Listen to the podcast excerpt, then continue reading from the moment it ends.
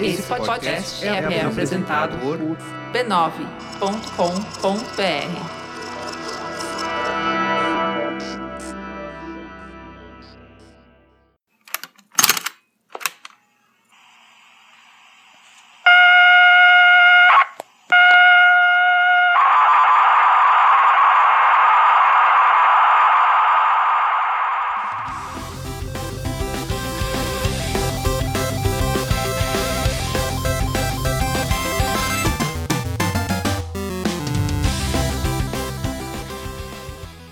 Ao vivo, o Poco Pixel número 57. Eu sou o Adriano Brandão, do meu lado tá o Danilo Silvestre. Tudo bom? Tudo bom, beleza? Muito bom. Qual que é o tema de hoje, Danilo? O tema de hoje é Achei MSX. Depois de muito ruído, né? Tem que fazer bastante ruído. Depois que veio o Achei, né?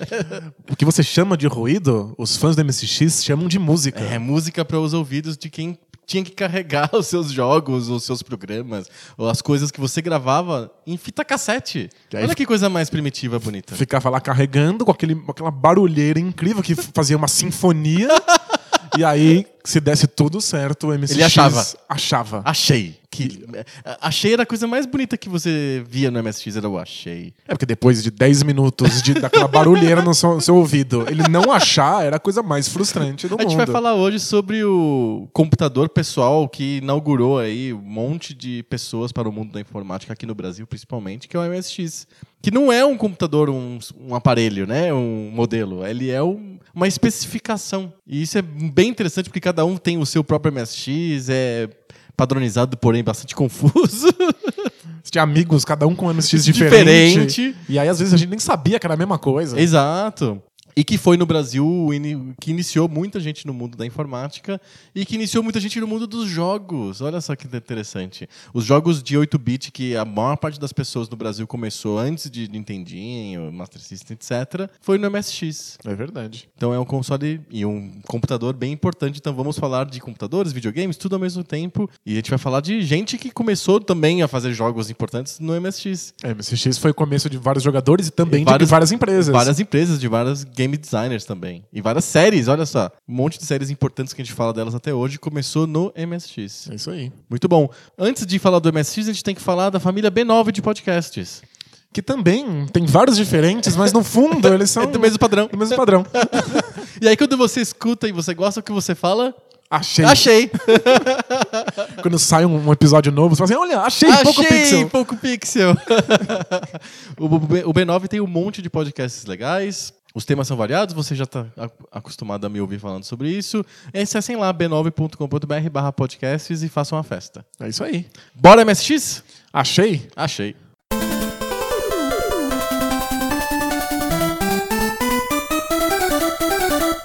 Quantas vezes na vida você viu a mensagenzinha de achei? Acho que o mesmo número de vezes que eu vi a mensagem que não tinha achado. Não achei. Não achei nada. Era meio aleatório, né? Explica o processo pro pessoal que, tá, que começou a escutar o podcast falando esses caras tão malucos, falando achei, eles estão procurando Pokémon, o que, que é isso? Bom, eu- tinha um MSX que vinha com um adendo em que você poderia, podia colocar fitas cassete. Você aquelas- carregava os seus jogos em fitas cassetes de áudio. Fi- Igual de áudio, igual de música. Aquelas de Walkman. É, exato. E aí eu pegava uma dessas fitas cassete e aí vinha uma listinha nelas de quais jogos estavam no lado A e no quais estavam B. no lado B. então, digamos que tinha lá quatro jogos no lado A e não me interessava nem o jogo 1, nem o jogo 2, nem o jogo 3. Vocês queriam ver- assistir, Eu queria o jogo, jogar o jogo 4. O jogo 4. Aí o que, que você faz? Você coloca a sua fita cassete e aí tem lá uma indicação de em que minuto tá essa, esse jogo. Ou na, naquele counterzinho, aquele contador de giros lá. Exato. Aí você vai lá, acelera a fita até aquele momento, e aí quando chegar mais ou menos no momento do jogo, você manda rodar. Você dá o play, que nem uma música. Que daí dá play. E aí, música aparece para os seus ouvidos. Um. É o barulho de modem se conectando. É muito parecido porque o sistema é o mesmo. A gente já falou, a gente fez um episódio sobre computadores 8-bit em geral. A gente vai fazer hoje só sobre o MSX específico. Mas naquele episódio sobre o computadores 8-bit em geral, a gente falou que o sistema de modem é o mesmo do sistema de fita cassete. É áudio que transforma-se em dados. Inclusive, não sei se você sabe, você pode baixar o MP3 desses programas gravados em fita cassete. E com o mesmo com o celular você pluga no teu computador antigo, no MSX, no Commodore 64, sei lá. E você dá o play no- na musiquinha do teu celular, ele passa pro computador igualzinho como se fosse o meio antigo de guardar dados. Se não fizer barulho, então não, não, não vira nada. É porque o, o lance é o barulho. Aquele prá, rá, rá, que você escuta, aquilo é, é um monte de sinais 0 e 1 um que o computador interpreta e, e salva aquilo num arquivo de memória mesmo, que funciona. E isso funciona pra é, fita cassete ou pra modem. É o mesmo proce- processo, o mesmo princípio. Só que no modem, quando você estava conectando na internet, o barulho levava uns 10, 15 segundos. Sim, porque era só o tempo de ligar pro cara e o cara atender. Exato. N- Num jogo pra MSX, Até você achar, né? Porque você tem que ficar passando aquilo. levava uns 10 minutos de barulheira até aquilo. Não, não, mas aí você podia finalmente. apertar o botãozinho do datacorder e desligar o alto-falante e deixar só o som só pro MSX interno, pro computador ouvir, entre aspas. E por que ninguém nunca me falou isso antes? É que, sei lá. Eu ficava ouvindo essa moscou. porcaria por 10 minutos. É porque eu acho que acho que tem a questão mandinga. É que Mo- Momento mandinga. Mandento...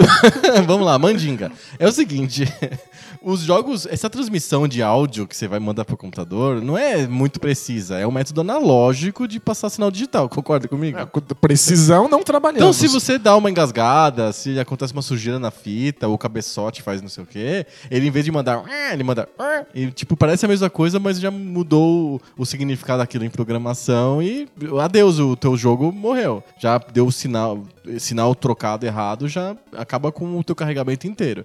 Então é comum não dar certo, né? a- É o muito comum não É- funcionar. é muito comum não funcionar.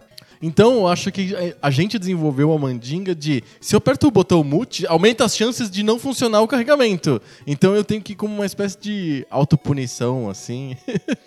Sabe? Você, Você deixa tem que- você escutando. tem que ouvir. Você tem que ouvir, você tem que participar pra dar certo. É que quando funciona, toda vez que você faz uma coisa, você tem um mesmo resultado, você tá dentro de um processo científico. Exato. Mas como a gente faz, e aí é meio loteria, às, Às vezes carrega, às vezes não. Aí a gente começa a criar um monte de explicações mágicas pra isso. Mas né? é que esse método de fita cassete ou fita grande, é, fita de rolo, que tem, tem em gravações profissionais, ou LP, VHS, tudo isso são meios analógicos de você guardar informação. Esses meios analógicos, toda vez que você passa de novo a fita, lê de novo o disco, a agulha passa de novo no suco, dá um resultado diferente. Não é, não são meios precisos, são meios imprecisos. Isso para um programa de computador, para música, você escuta, você fez assim, uma hora, ah, tá aí, né? Você absorve aquilo. Exato. O computador não. releva, né? O computador não. Inclusive, ah, fica aqui a curiosidade. Eu vou botar nos links do post. Você pode carregar programas também no seu computador com LPs. Tinha uma época que revistas inglesas de informática vinham com mini LPs para você carregar os seus programas no teu computador. LP, você põe lá o di- LP não. Mini LP é um nome é estranho, né? É um disco de vinil pequenininho, Pequenininho. que você coloca dentro da tua vitrola, liga Com a vitrola agulhinha. com a agulhinha. Você põe lá, ela faz aquele som de fritando ovo, né? Aí você coloca o, o cabo de saída de áudio no computador e o som daquele CD, daquele CD, daquele disco de vinil passa pro computador e é, funciona como um método de carregamento de software. Por que não? É muito absurdo. Só que só grava uma vez, né? Claro, óbvio. É, é igual um CD ou igual um LP de música. É uma vez gravado, já era. Mas acho que desses meios analógicos, a fita cassete era pior, né? É, porque ela estraga muito fácil. Ela é muito sensível. É uma fita muito fininha de material magnético, que é um material que foi colado ali naquele, numa fita plástica, pra dar qualquer coisa, torcer um pouquinho, caiu uma faísquinha na hora que tava produzindo lá, um- fez um micro buraco que a gente não consegue enxergar com o olho, pronto, já Meu. Deus, já tem uma informação crucial pro jogo que não é mais Que carregada. não carrega mais. E aí, então, são 10 minutos lá ouvindo aquela barulheira e de repente ele avisa se ele achou, se ele não achou o jogo. É, ele carrega e de repente ele achei. E o nome do jogo que ele achou. Mas toda vez que eu tentava pular os jogos iniciais da fita pra Não ir funcionava. direto pro jogo final, que era o que me, me- me importava, não funcionava. Você então, tinha que carregar todos. num processo semi-científico, também Mandinga. conhecido como muita mandinga, Muita mandinga. eu carregava todos os jogos antes, levava meia hora. Você tinha que jogar os jogos. É, é que já que carregou, né? Não, não, não, Não custa. não custava dar uma jogadinha. Você dava uma jogadinha nos três jogos anteriores pra poder jogar o quarto jogo, que era o que realmente me, me importava. Então, pensa no grau de comprometimento. Eu vou jogar. Eu tenho certeza que eu vou jogar? Não, vou. vou. Hoje eu vou Tá, me é- comprometo aí- a jogar. Se você se compromete a jogar, você vai gastar sua tarde inteira. Você vai pôr o negócio, ouvir 10 minutos de barulho, ver se acha o primeiro jogo, aí jogar o primeiro jogo, depois carregar o segundo, ouvir mais 10 minutos de barulho e assim vai. É um processo. Entendeu? É, Você tem que realmente gostar do jogo que vai vir por último nessa fita. É que fita, é um- esses meios analógicos são ridículos. Porque assim, se você dá um fast forward, se você acelera pra frente a fita, ele é uma, é uma coisa mecânica, tem um motorzinho girando, esticando aquela porra de plástico e com magnetizado. Então, quando estica, puxa um pouquinho pra lá, a- o cabeçote mexe um pouquinho de posição, já não funciona mais, sabe? É- é- tudo é sensível. É horrível. E eu, eu- eu não sou desses que quer pregar. A pure- a pureza. Não, é, pregar que as novas gerações sofram como a gente sofreu, sabe? Que isso é bem ridículo. É, que esse pessoal que usa mertiolate, Exato. em vez de ser, sei lá, soprar na, na, na ferida e arder mais ainda, né? Você vai no Play 4, você vai lá, aperta um botão, o jogo começa. É, sim. A gente tinha que dar muito valor pro jogo que carregou. Sabe? A gente realmente se dedicava àquilo. E mesmo se você não gostasse do jogo, você explorava ao máximo as regras dele, porque você tinha levado uma tarde inteira pra chegar naquele ponto. Sim. Então, é, é Tem horrível. tem um caso pior. Diga. Na época que antes de as pessoas terem esses cassetes pra gravar os programas, ou mesmo vitrolas, as pessoas tinham que digitar o código do programa que vinha numa revista, por exemplo, ou que um amigo dava. As Olha aqui de pro, MSX, é, né? daqui, ó. Isso aqui que é isso? Um monte de- é, isso aqui é um jogo, digita aí que vai dar certo. Aí o cara ficava a tarde inteira digitando. Aí apertava enter, dava um erro na linha tal, ele tinha que corrigir o erro, dava enter de novo, rodava. Ah, mas eu preciso fazer xixi. Não pode desligar o computador, porque o jogo está na memória só. Desligou o computador ou deu falha na energia elétrica. Você vai ter pum, que digitar tudo de novo. Digita tudo de novo. Parece o, o, o dia em que eu fechei Mega Man 1 no Dreamcast. Exato. que não podia desligar o console, senão perdia tudo. Que tava na memória. né? Eu, eu tentei uma única vez é, digitar o código Ah, é? De uma um- revista? De, uma revista. Era, só tinha uma revista lá comigo. Não, não fui eu que comprei. Era a única revista? Não fui eu que comprei, ela chegou no meu colo de alguma maneira. E aí Quando eu, a gente é criança, as coisas acontecem magicamente, né? Tá vendo? E aí o resultado é mandinga, Mandinga, pra claro. carregar tudo. E eu fui lá, digitei o código e deu erro. Aí eu fui lá na linha, vi o que eu tinha copiado errado, deu erro em outra linha, e outra linha, e outra Aí linha. nunca conseguiu aí rodar. uma hora deu hora de dormir, eu fui dormir e acabou. Você falou, foda-se. Passei uma tarde escrevendo um jogo que eu nunca joguei. Nossa, e aqueles jogos de revista são muito merda. São, eh, são péssimos? São, são muito ruins, porque. Vamos lá. O, o, o MSX é um sistema de computador baseado em BASIC, que é uma linguagem de programação que não foi criada para ser uma linguagem realmente funcional. Ela foi criada para ser uma linguagem de aprendizado de informática. A primeira linguagem de programação que uma pessoa aprende. É uma linguagem interpretada, então ela é muito lenta, né? O, o computador recebe lá as instruções e em, em tempo real ele transforma aquilo em linguagem de máquina para mandar fazer alguma coisa, para executar alguma coisa. Então ele não é compilado, né? Né? Ele não recebe uma lista de código e transforma tudo aquilo em código de máquina e, e deixa pronto para você. Não, ele faz isso em tempo real. Então é lento. Mas o Basic é, é preparação pra alguma outra linguagem específica ou pra linguagem de programação não, geral? para lógica Isso? de programação em geral. Entendi. É uma ferramenta didática e, e que era era bom porque era didático e porque era fácil. Então a Microsoft, que foi a criadora do Basic, né? O Basic é uma criação da Microsoft, vale, vale lembrar. O próprio Bill Gates foi um cara que codificou o Basic, né? E não ele sozinho, mas ele foi um cara, um dos caras que botou o dedo lá para fazer o Basic da Microsoft. Isso é bem bacana. Ele era, ao mesmo tempo, simples para aprender programação, mas ele também era simples para você gerenciar o computador. Então você tinha lá o acesso aos arquivos, esse, esse processo do achei, por exemplo, acontecia isso tudo dentro de um ambiente basic. Então hoje você tem no Windows é um ambiente gráfico que você clica no botãozinho lá que tem as pastinhas, né?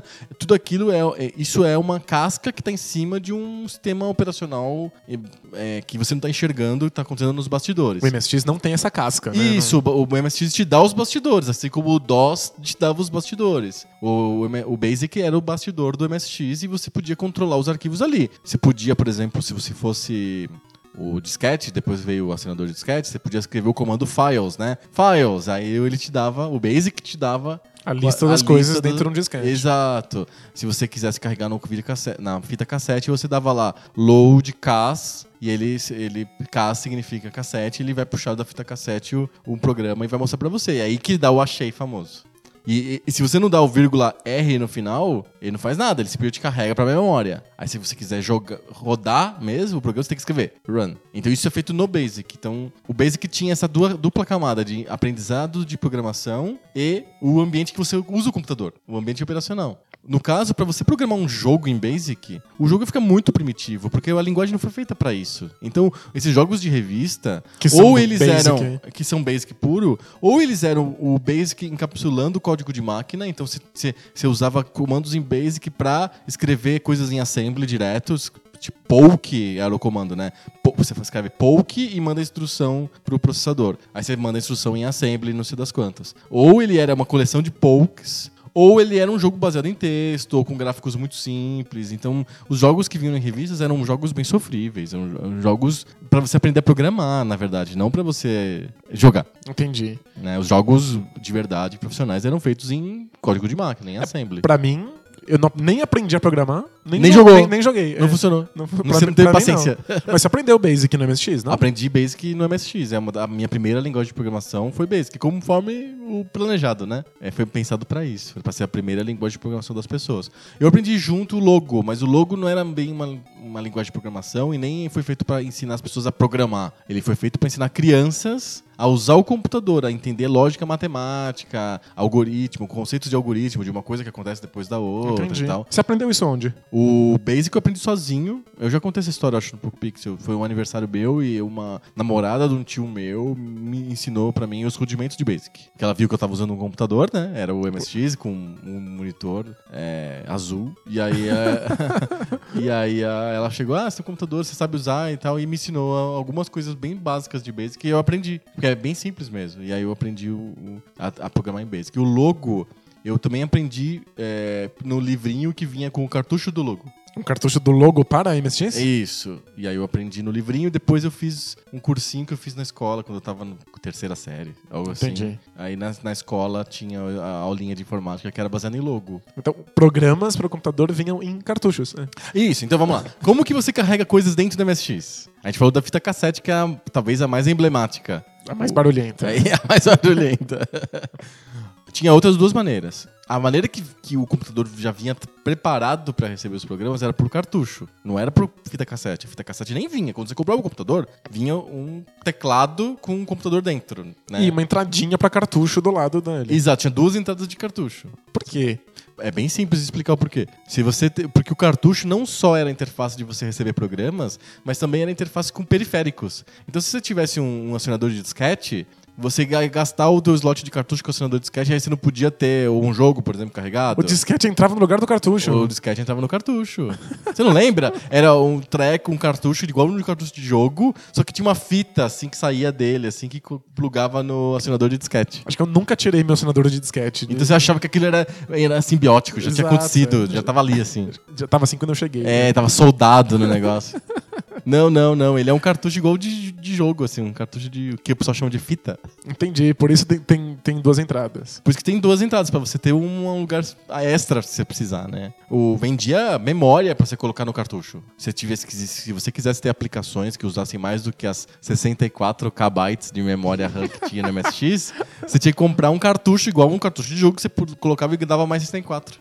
Ah, boa ideia. Chamava Kit Mega RAM. E pra, É, que se usaria mais memória? Para alguns, algumas aplicações que precisam de mais memória. É, o MSX foi muito usado para aplicações profissionais de área de vídeo. Ele, era- ele trabalhava bem com input de vídeo, saída de vídeo, então era usado, por exemplo, para fazer legenda de filme VHS. Entendi. Às vezes você precisava de mais memória para lidar com isso. É, emissoras de, de TV no Japão usaram muito o MSX para gerar GC, assim, coisas que aparecem na tela escritos em tempo real, ao vivo. Então, às vezes você precisa de ter mais memória para lidar com tudo isso. É uma aplicação melhor com joguinho. Mas tem vários jogos de MSX, principalmente os da Konami, no final da vida do MSX, no final dos anos, dos anos 80, início dos anos 90, que exigiam que tivesse o cartucho de Mega RAM. Se você não tivesse o Mega RAM, não rodava o jogo. Entendi. Você precisava ter mais memória pra que ele funcionasse direitinho. Exato, exatamente. E o, o terceiro jeito de você colocar coisas dentro do MSX é o disquete. Aí o disquete você tinha que comprar separado, colocar num slot de cartucho e, e geralmente o cartucho já vinha com uma, uma modificação, uma atualização do Basic que suportava disquetes. O Basic que vinha instalado na máquina não suportava disquetes. Não E aí- pensaram nisso. É, exato. Então, o próprio cartucho que tinha a interface física com o acionador de disquete tinha também a interface lógica, o sistema operacional adaptado para disquetes. né? Legal. É, o cartucho tinha a vantagem de que você colocava ali, ele funcionava. Exato. Tá, tá tudo pronto pra ele. Igual um videogame que a gente conhece. Exato. Sei lá, igual o Genesis. É, eu tratava, com exceção daquela tarde que eu gastei escrevendo, copiando uma revista, eu tratava ele como se ele fosse um Um videogame. videogame. Muita Eu- gente tratou o MSX como um Eu videogame com enfiava teclado. o cartucho lá e, e funcionava. Mas cartuchos eram muito caros. Sim. Então, a fita cassete era obviamente a versão mais barata, mas ela dava aquele trabalho louco de você ficar ouvindo ruído e ver se achou ou não achou. Exato. Então, entre os dois ficava o disquete. Exato. Que era uma opção barata, ele não tinha dificuldade de encontrar o jogo. Era rápido de carregar. Era bem rapidinho, mas é que também não dura pra sempre, né? Não, ele era bem frágil, né? O disquete. Porque o disquete que foi usado muito no MSX no Brasil era o disquete 5 por 1 quarto, que é aquele. uma bolachona preta, quadrada, mole. Isso. E é o disco flexível, né? E esse, esse, esse disquinho aí era muito frágil, porque ele, no fundo, ele é como se fosse aquela fita de fita cassete, grande no formato de disco, assim. Com plastiquinho por cima, Com um bem negocinho vagabundo, é. muito simplesinho por cima. O Expert, que era o MSX da Gradiente, ele vinha na versão 2, eu acho. Ele vinha com o acionador de disquetes do 3,5, que é aquele disquinho mais que a gente chamou em outro episódio de disco tenro. Que é, é, é uma, uma bolachinha menor, né? Mais durinha, Só que ela é mais durinha e tem uma, um mecanismo de metal que é uma chavinha, assim, um- uma linguetinha. pra dar uma protegida no lugar em Pra que ele proteger lê. na parte magnética. Porque o outro ficava exposto, a magnética ficava ali exposto. Tá, A versão da Gradiente era melhorzinha. É, mas você podia comprar, mas é, eu me lembro que quando eu comprei o acionador de disquete, era o de 5 por 1 quarto. Igual. Era um padrão mais barato. Era, os discos de 5 Ah, por 1 com quarto eram bem mais baratos que os discos de 3,5, que tinha mais, mais plástico naquilo e tal. E o, o- a, a mídia magnética era mais densa, e apesar de ser menor, ele cabia mais coisas. O, é, bom, aí depende da densidade que você comprava o disquete. O disquete do MSX ele tinha a capacidade de co- colocar 256 KB em cada lado. Tem dois O- lados? tem, você pode virar, o disquete você pode virar e gravar coisas do outro lado. Ele é dual side. É como se fosse uma fita cassete. É igualzinho uma fita cassete. Então você vira, aí a única coisa que o problema de virar era o, a, trava de proteção à escrita, sabe aquela etiqueta colada na- no canto do disquete? Sim. Se você vira, ele tá sempre protegido, né? Porque ele- a etiqueta muda de lado. Então você tinha que comprar uma maquininha que cortasse o disquete pra você poder gravar do outro lado. Então na prática ninguém fazia isso. Todo mundo usava só um lado do disquete. Então, Perfeito. ninguém lembra que o disquete é uma mídia de dois lados. O disco, o disco de 3,5, eu não me lembro qual era a- a- o tamanho que ele atendia no MSX. Mas no PC ele chegou a ter 1.44 megas. Nossa, é bastante coisa. É bem mais do que os 256 padrão do, do primeiro 5, 5 por 1 quarto, né? E é uma época em que o material que você tá comprando, que vem com o seu jogo dentro, faz muita diferença. É que você só tem aquilo. E, e, às se você compra num, num cartucho, o, o jogo é caríssimo. Se você compra Muito ele numa caro. fita cassete, ele é baratinho. Mas, Mas, não, mas dá um trabalho do caramba pra É. você jogar e ele estraga. De repente você não joga nunca mais. é engraçado que hoje em dia os jogos têm um preço fechado. Quer você compre ele na mídia física ou na mídia digital, eles têm o mesmo preço. Sim. Naquela época, o material que você, que você tinha em mãos fazia diferença no preço final. Exato. E, e- e- e jogos de PC, a gente, a, gente, a gente ficou acostumado a jogar o jogo de PC não na mídia que você carregava o jogo, mas no instalado no teu computador. O processo de instalação do jogo. A gente pega de- daquela mídia e guarda, e dentro, guarda do dentro do computador. computador. Aí você guarda os seus disquetes lá no armário e não usa mais. No MSX, não. Você tinha que. não, ele não tinha outro tipo de memória auxiliar que não fosse o mesmo, o mesmo dispositivo onde está guardado o jogo pra, que você recebeu da loja, por exemplo. Então você tinha que botar o disquete e usar aquele negócio até o final. Então eu, eu me lembro que uma, quando eu jogava, eu gostava muito de um jogo, jogava bastante, o que, que eu fazia? Eu recebia da loja o disquete, fazia uma cópia dele inteiro Porque caso ele e arrebente... guardava na gaveta. E aí eu usava um outro, a versão, a, a versão copiada, eu usava pra jogar, pra ter uma, uma segunda versão. Essa é uma experiência que lembra muito mais os, os consoles, né? Sim. É, tanto é que quando os consoles na geração passada começaram a deixar a gente guardar os jogos dentro do- dos HDs, Instalar. você ainda assim tinha que botar a mídia física nele pra ele rodar, né? Hoje em dia não precisa mais. É. Se você compra já na. Online, por exemplo, digital. Exato. Você compra, se você compra a mídia física, você instala, você ainda tem que usar a mídia física outra vez que quiser rodar o Sim. jogo. Já é uma, uma coisa que lembra mais o MSX. Legal. Vamos falar do MSX então. A gente falou bastante de como que armazena e carrega e tal, por causa do título do podcast. Achei. Achei. Mas o MSX ele foi um padrão criado por um japonês, cujo nome é- parece que a gente inventou agora, mas não, é verdade. o nome dele é Kazuhiko Nishi. Bonito, né? Legal. Kazuhiko. E ele era vice-presidente da ASCII, que era uma empresa que representava a Microsoft no Japão. E ele, ele queria replicar a experiência do videocassete nos computadores. Porque o videocassete também houve um padrão japonês, que o VHS, na verdade é um joint venture, tem empresas ocidentais também. E o VHS era um padrão, e qualquer empresa podia fazer, fabricar um videocassete do padrão VHS. Perfeito. E a contraposição ao Betamax, que era um formato proprietário da Sony. Só a Sony podia fazer Só aparelhos a Sony que, podia que fazer aparelhos que liam um tal do, da fita Betamax. Até a fita Betamax era melhor qualidade do que a fita VHS, mas por conta dessa história do padrão, o VHS rapou, assim, e o Betamax perdeu, né? Sumiu. O, o, o Nishi, ele queria replicar essa experiência do, do VHS em computadores, porque ele via os computadores no Japão, cada um fazendo o seu, e não era legal. Tipo, você tinha poucas pessoas que tinham o mesmo Toshiba, não sei das quantas, lá do outro, e não, não se conversava, o software não era específico, não, não funcionava. Então ele falou, vamos fazer um padrão? Você tem que converter o software e o jogo pra que ele rode em outra, outro aparelho, né? É meio absurdo mesmo. Sim, então vamos, vamos fazer um padrão? E aí ele desenhou o padrão MSX, inclusive o MS de MSX, muitos dizem que é por causa da Microsoft, porque é, era um, um projeto da Microsoft que rodava o MS Basic, o, o Basic da Microsoft. Aham. Então, foi, isso foi criado em 83. E aí teve várias é, empresas japonesas que falaram, vamos fazer computadores com padrão MSX. E várias, Panasonic, Toshiba, algumas empresas coreanas, na época Gold Star, que virou Samsung, virou, virou LG, na verdade. A própria Samsung e tal, Daewoo, que a gente acha que faz carro, fez um computador também. Então, várias empresas lá, ali de Japão, Coreia, etc., falaram, estamos apoiando esse modelo, esse padrão MSX. E, e a coisa floresceu. No Japão, o padrão MSX vendeu mais de 9 milhões de computadores. É coisa pra Nossa, é caramba. muita coisa. O lifespan do MSX foi tipo 10 anos, não foi tanto, mas também não foi tão pouco. É, é bastante. E foi um fenômeno muito importante no Japão. Mas não, não saiu muito dali, entendeu? Nos Estados Unidos não deu certo. no- o, o cenário de computadores de 8-bit nos Estados Unidos era bem povoado já. Tinha, pelo menos, tinha dois concorrentes fortes, que era o Commodore 64, que era mega forte. É muito, né? Muito forte nos Estados Unidos Em, em vários lugares da Europa também. também. E o, o Apple II. Que era um, um sistema também bem forte nos Estados Unidos. O MSX vendeu mais do que o Apple II. O Apple II leva fama, porque é americano, porque a gente tem coisas da Apple até hoje, etc. Mas eu- o MSX vendeu mais que o Apple II. Só não vendeu nos Estados Unidos. O MSX vendeu tudo no Japão. E a gente sabe o quanto que o mercado japonês pode fazer de diferença nessas contagens de vendas, né? Pois o é, os- Xbox 360 que o diga, ele não vendeu nada no Japão e acabou perdendo pro PlayStation 3, mesmo sendo muito, vendendo muito mais nos Estados Unidos do que o PlayStation 3. é, o Japão é um mercado gigantesco. Você faz sucesso no Japão, você já garante parte do sucesso. Exato. Se você não faz no Japão, você, você vai ter que gramar mais nos outros mercados. É, hoje em dia isso já, já, já mudou um pouco. Mas na época do MSX, o mercado japonês era o mercado principal. De informática, etc.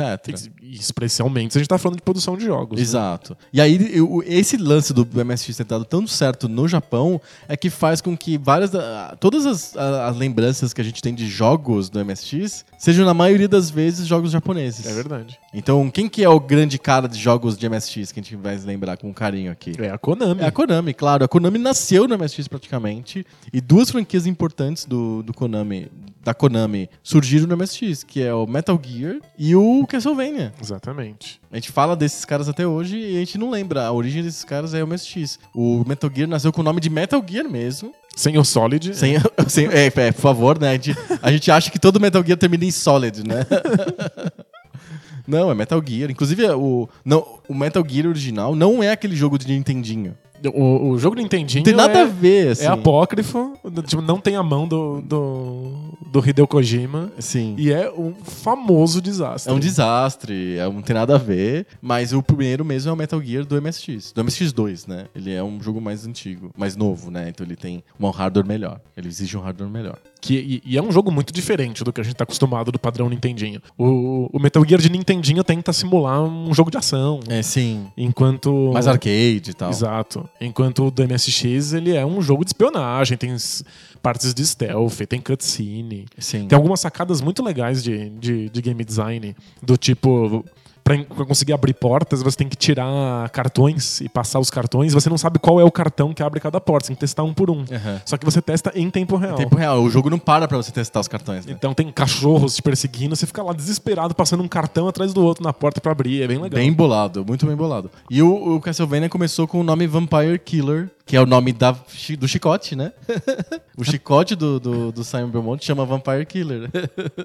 legal. e aí é o nome do jogo no MSX, é o Vampire Killer, acho que é do MSX2 também. E aí que virou a série Castlevania que a gente conhece, do Nintendinho e assim por diante, né? É, pelo menos essas duas séries. Mas se a gente for extrapolar, várias outras séries da Konami também não surgiram no MSX. Se, se eu for extrapolar muito, o Pro Evolution Soccer é... É Konami É Soccer. Konami Soccer.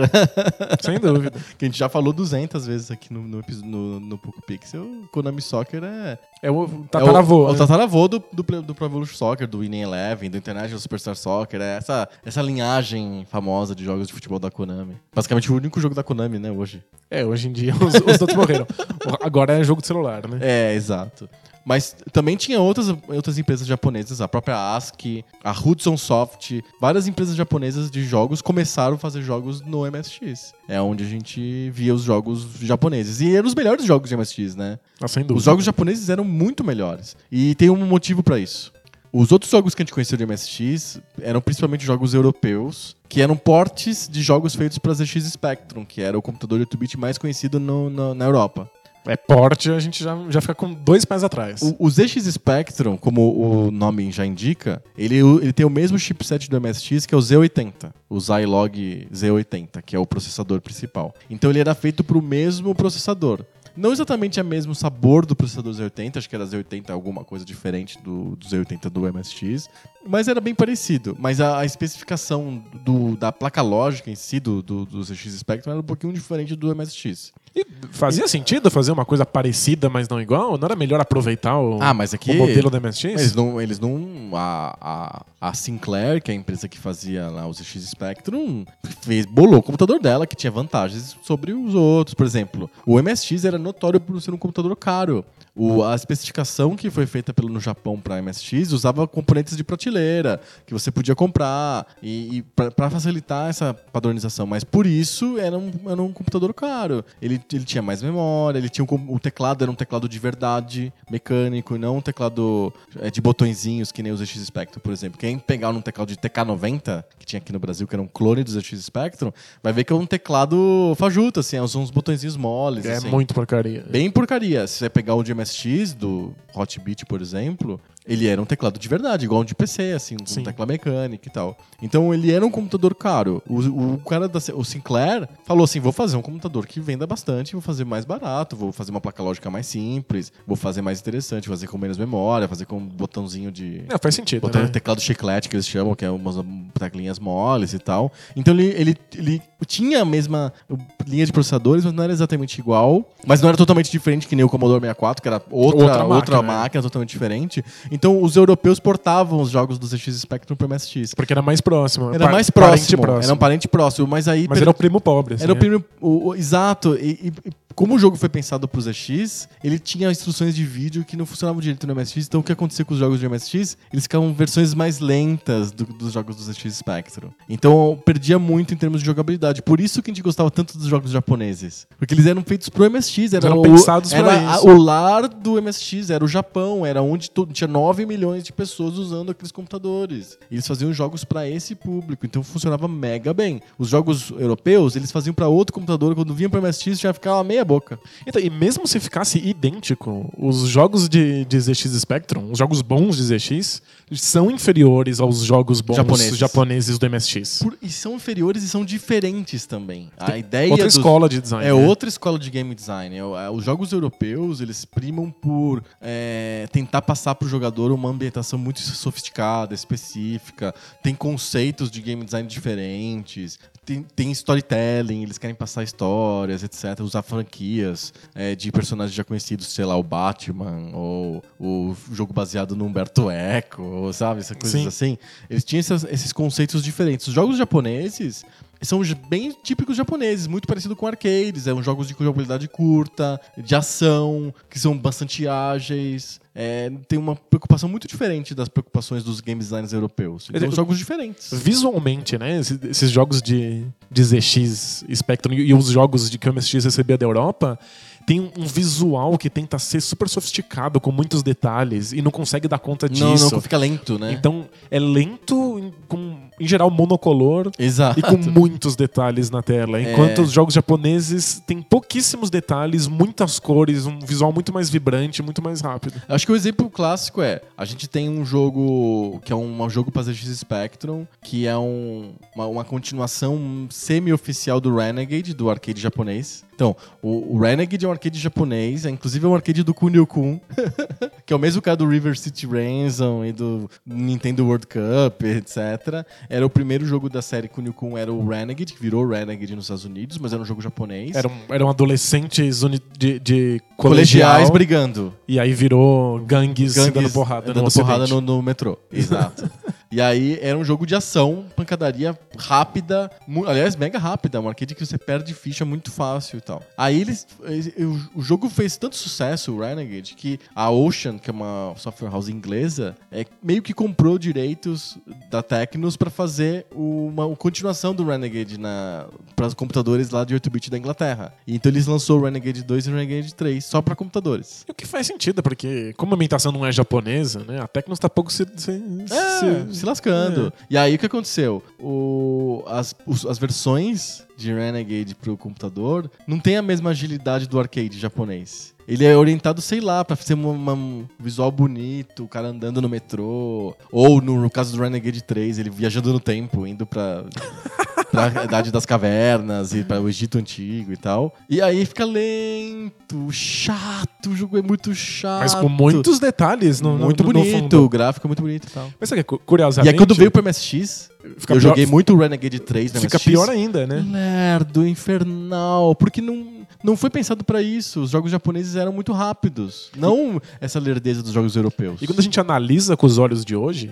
esses gráficos mais bonitos, pra gente são risíveis. Sim. Tão risíveis quanto os gráficos completamente simples de qualquer outro jogo Sim. da época. A gente, eu acho que envelheceu muito mal os gráficos dos jogos europeus. É verdade. Se eu pegar o- os jogos da Konami, a gente vai fazer uma lista gigante de jogos da Konami hoje, são jogos que até hoje se sustentam muito bem e eu acho os gráficos bem bonitos. É porque são, são visuais mais simples, mais focado em cor mesmo. Exato. E a jogabilidade se sustenta até hoje. Muito. Enquanto a desses jogos que comprometiam a jogabilidade pelo visual, nenhum dos dois se mantém Ó, vivo. Jogos né? que você consegue jogar com prazer até hoje. O Konami Soccer eu já disse algumas vezes. Eu acho que eu, eu consigo jogar com prazer até hoje, mas mais por nostalgia. É, exato, fator nostalgia. Porque ele não é um jogo bom, jogo bom de futebol e tal. Mas tem outros jogos da Konami que dá pra jogar até hoje. Night, o Nightmare Nightmare é espetacular. é muito bom porque, na verdade, ele é um shoot'em up.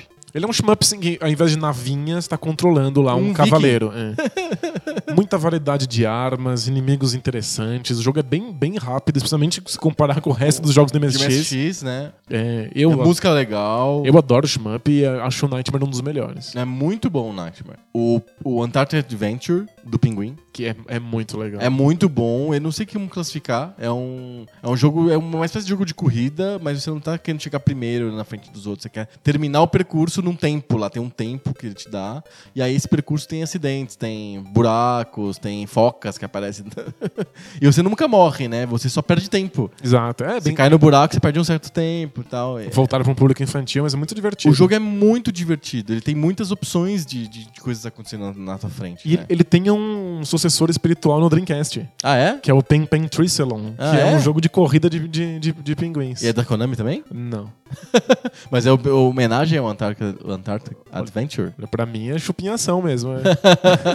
Eu não sei, o jogo pode ser japonês e eles lembram do Antarctic Adventure com carinho, talvez, por que não? É, é isso que você fala para os seus amigos, né? Tipo, Na verdade é cópia. exato. Tinha o Peoples, lembra do Peoples? O Peoples você é tipo uma espécie de caipirinha com um chapeuzinho e você tem que, é, você tem que subir num, num- ambiente que parece um labirinto e você fica pulando de, uma, de um lado pro outro, soltando coraçõezinhos e matando os monstrinhos que vão surgindo no alto da tela. Também um jogo da Konami, também muito bom, uma jogabilidade muito boa. Legal. Tinha o de. hum, é, de pinguim, né? De pinguim, de ping-pong com pinguins. É o Animal Wars. Nossa, eu, eu achava Animal Wars sensacional. Ele- É uma espécie de jogo de queimada, né? É, a, a ideia é que você tem muitas bolas do seu lado, e aí você tem um oponente animal, um animal, do outro lado de um, de um campo, e ele tem muitas bolas daquele lado. O primeiro, que não, te- não não tiver tiver mais bolas. bolas. do seu lado, ganha o jogo. Então você tem que jogar as bolas na direção do seu oponente, mas ele vai estar jogando as bolas dele também. Então a ideia é que você acerte as bolas dele com as suas bolas. Elas e, voltam pro outro lado. E aí você acerte o seu adversário com as bolas. Aí aí, ficar perder, perder tempo. é, Exato, ele fica meio tontinho, aí você joga as outras bolas em, em- E é tão simples dele. e funciona. Nossa, era, era- era rápido, um jogo muito rápido e regras simples, qualquer um conseguia entender e era muito divertido, tinha muitas possibilidades. Sim. Tinha um outro jogo de plataforma que era o Goonies, lembra? The Goonies? Sim, o jogo do filme. O jogo do filme, super com- tinha música do filme e tudo, mas era um jogo comple- complexo, você tinha que en- entrar naquele labirinto, achar as chaves e tal. Um jogo parecido com o Goonies também da Konami, a gente tá falando só jogos da Konami. Era o era o Kings Valley, que era dentro do numa pirâmide, tinha uma ambientação egípcia. E era na verdade um jogo de plataformas puzzle, né? Era bem legal também. Bem legal também. E tinha vários jogos da Konami de esportes. Fora o Konami Soccer, tinha o Konami Boxing, Que era o melhor. Eram todos os, os melhores jogos de esporte, eram todos na Konami. Da Konami. O Konami Boxing era. Não era parecido com Punch Out, era outro esquema, assim. Era você via de lado os, lutadores no ringue e você tinha uma combinação de soco alto, baixo, gancho, Defesa. defesa, e era, era simples e direto e funcionava. Era caricato, mas Não não, tanto, não muito. não né? muito, é. Quando os, os lutadores tomavam pancadas, eles faziam umas caras assim pra diminu- diminuir a violência, mas de resto ele tentava ser um- o, o máximo de simulação que era possível na, tec- na É tecnologia. isso, bem diferente dos jogos de ritmo do Punch Out, por exemplo. Exato. Que é um jogo- são jogos da Nintendo, né? É, o jogo de boxe da Nintendo. é- Não, é, o boxe é a pintura que você faz em cima de um jogo de dança da Ulala.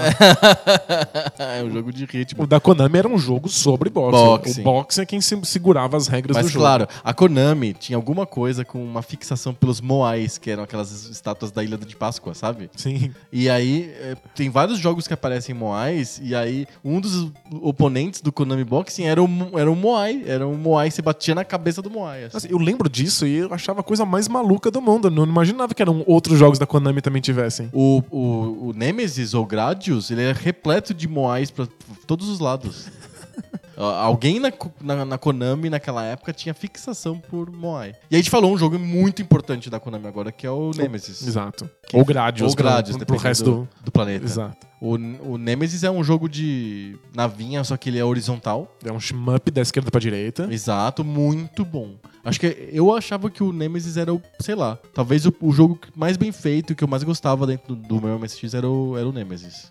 É. E eu nem gostava tanto do gênero shmup. Eu adorava. Eu, eu preferia o Nightmare do que o Gradius. Ah, é? É, mas o, o, o Gradius é muito bom. Muito, muito bom. Um monte de upgrades diferentes, vários tipos de tiro. É basicamente ele- é o template no qual foram feitos todos os- os outros jogos de shmup posteriores. Ele é, por exemplo, o R-Type é cópia do, do Total. Gradius, total. Completamente. O Silver Surfer, É qualquer shmup da esquerda pra direita bebeu no, no, No Gradius. no Gradius. com certeza. Aí E teve várias, várias versões, Gradius 2, Gradius 3. tem uns Gradius modernos aí. no- É, é, uma- é um gênero, quase virou um gênero, né? É porque o- o- os outros shmups costumam ser shmups de cima pra baixo, e aí muda algumas questões de jogabilidade, tem outras coisas acontecendo. Sim. Mas no- essa mistura de, de shmup com plataforma, em que você vai desviando dos obstáculos porque você tá indo da esquerda pra direita, é, é puro Gradius. Sim. Porque quando você tá indo de baixo pra cima, não- em geral não tem muito obstáculo, né? Você vai... É só. É só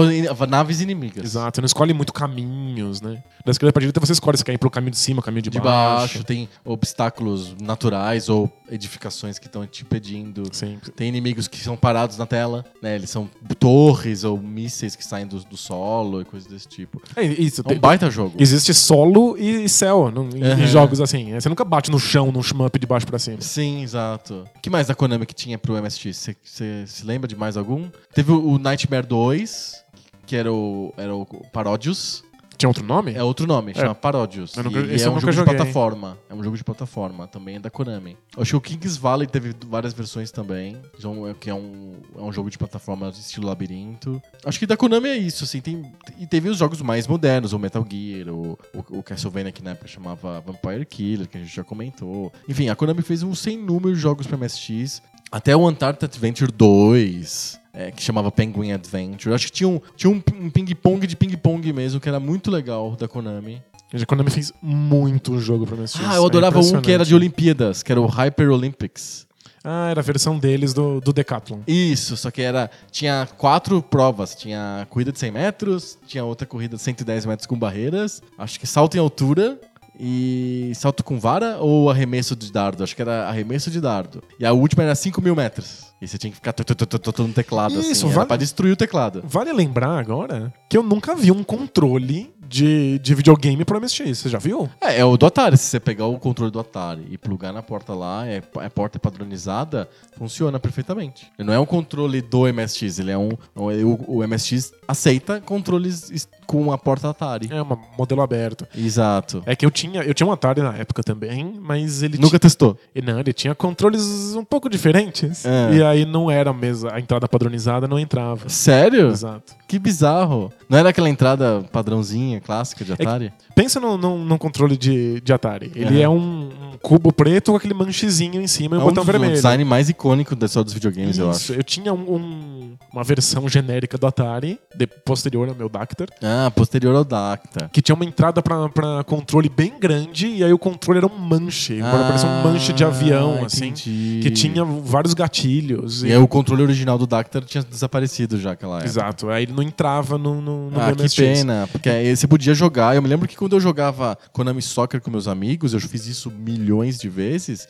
Era uma briga pra descobrir quem que ia no teclado, quem que ia no, no controle. Porque como você joga de dois, não só tem um teclado, né? É, porque eu, eu, eu tava pensando justamente nisso, que o MSX acabou tendo, criando uma geração de Jogadores de- solitários? de jogadores de teclado. Né, É de teclado, sem dúvida, mas é, para você jogar de dois, você tinha que ter, dividir um teclado e outro com joystick. Como o joystick geralmente não era lá essas coisas, porque era joystick velho do Atari, coisa desse tipo que a gente usava, então a gente chamava, a gente dizia que, que na tabela dos campeonatos de Konami Soccer que a gente fazia, quem usava o computador era quem jogava em casa e que o visitante jogava com o, com o controle. Porque o controle é pior. É, você tem uma desvantagem psicológica de estar usando o controle de estar no teclado. O teclado você ganha mais fácil o jogo, porque ele é, ele é melhor. O teclado era bom mesmo. Sim, mas é. A gente tem que pensar que o fato de que o cara que tá criando o jogo tem como controle padrão pra todos os seus jogadores um teclado limita um pouco a- as, as coisas que você propõe no seu jogo. Sim, O, o hardware impõe uma certa limitação de game design. exato. Então acho que por isso tem vários shmups e, e jogos de corrida, porque são sobre teclas, assim, você vai pra cima e pra baixo num jogo, num shmup ou você aperta tiro, que é o espaço, né? O É espaço, espaço. fazia tudo, né, no MSX. ou esses vários jogos de corrida de Olimpíadas que você aperta dois botões, são grandões lá no seu teclado. É, o, o- o cursor é do MSX, ao contrário do cursor do PC, que é bem pequenininho, e não é um, era um ocupava um pedaço grande do teclado, os cursores, os quatro cursores. Sim, e aí faz sentido você ter jogos em que você bate em botões. Sim. Agora, jogos de precisão, jogos que você tivesse que pular em plataformas estreitas, que não pode errar o pulo, sofrem muito com esse tipo de Sim, jogabilidade. sim. E aí você acaba vendo menos desses jogos no, no, no MSX. Sim. Tirando a Konami, que mais jogos de MSX que você se lembra? Eu Você jogava, jogava muito. eu jogava muito Decathlon. Decathlon, que era um cartucho, né? Era um Era um jogo de cartucho. Eu amava o jogo do Robocop. O Robocop. O Robocop é um jogo da Ocean, aquela software house inglesa. Ele era adaptado, ele era porte de jogo de ZX Spectrum. E, e ele tinha umas. Ele trazia um storytelling do filme, que era o mais legal. Ele tinha, ele tinha a fase de você atirar no beco, você tinha a fase de montar o, o- o retrato falado do cara. Então, eu percebia na época que existia. eu- não sabia o que era game design, mas eu, eu entendia que consoles diferentes tinham escolhas diferentes na hora de montar os jogos. Aham. É, no final da, da, da vida do MSX, eu tinha um Nintendinho junto com ele, E concomitante. tinha um Robocop do Nintendinho. Eu tinha um Robocop para o MSX e um Robocop para o Nintendinho. Que era, o do Nintendinho era da Data East, era o, baseado no, no, no arcade.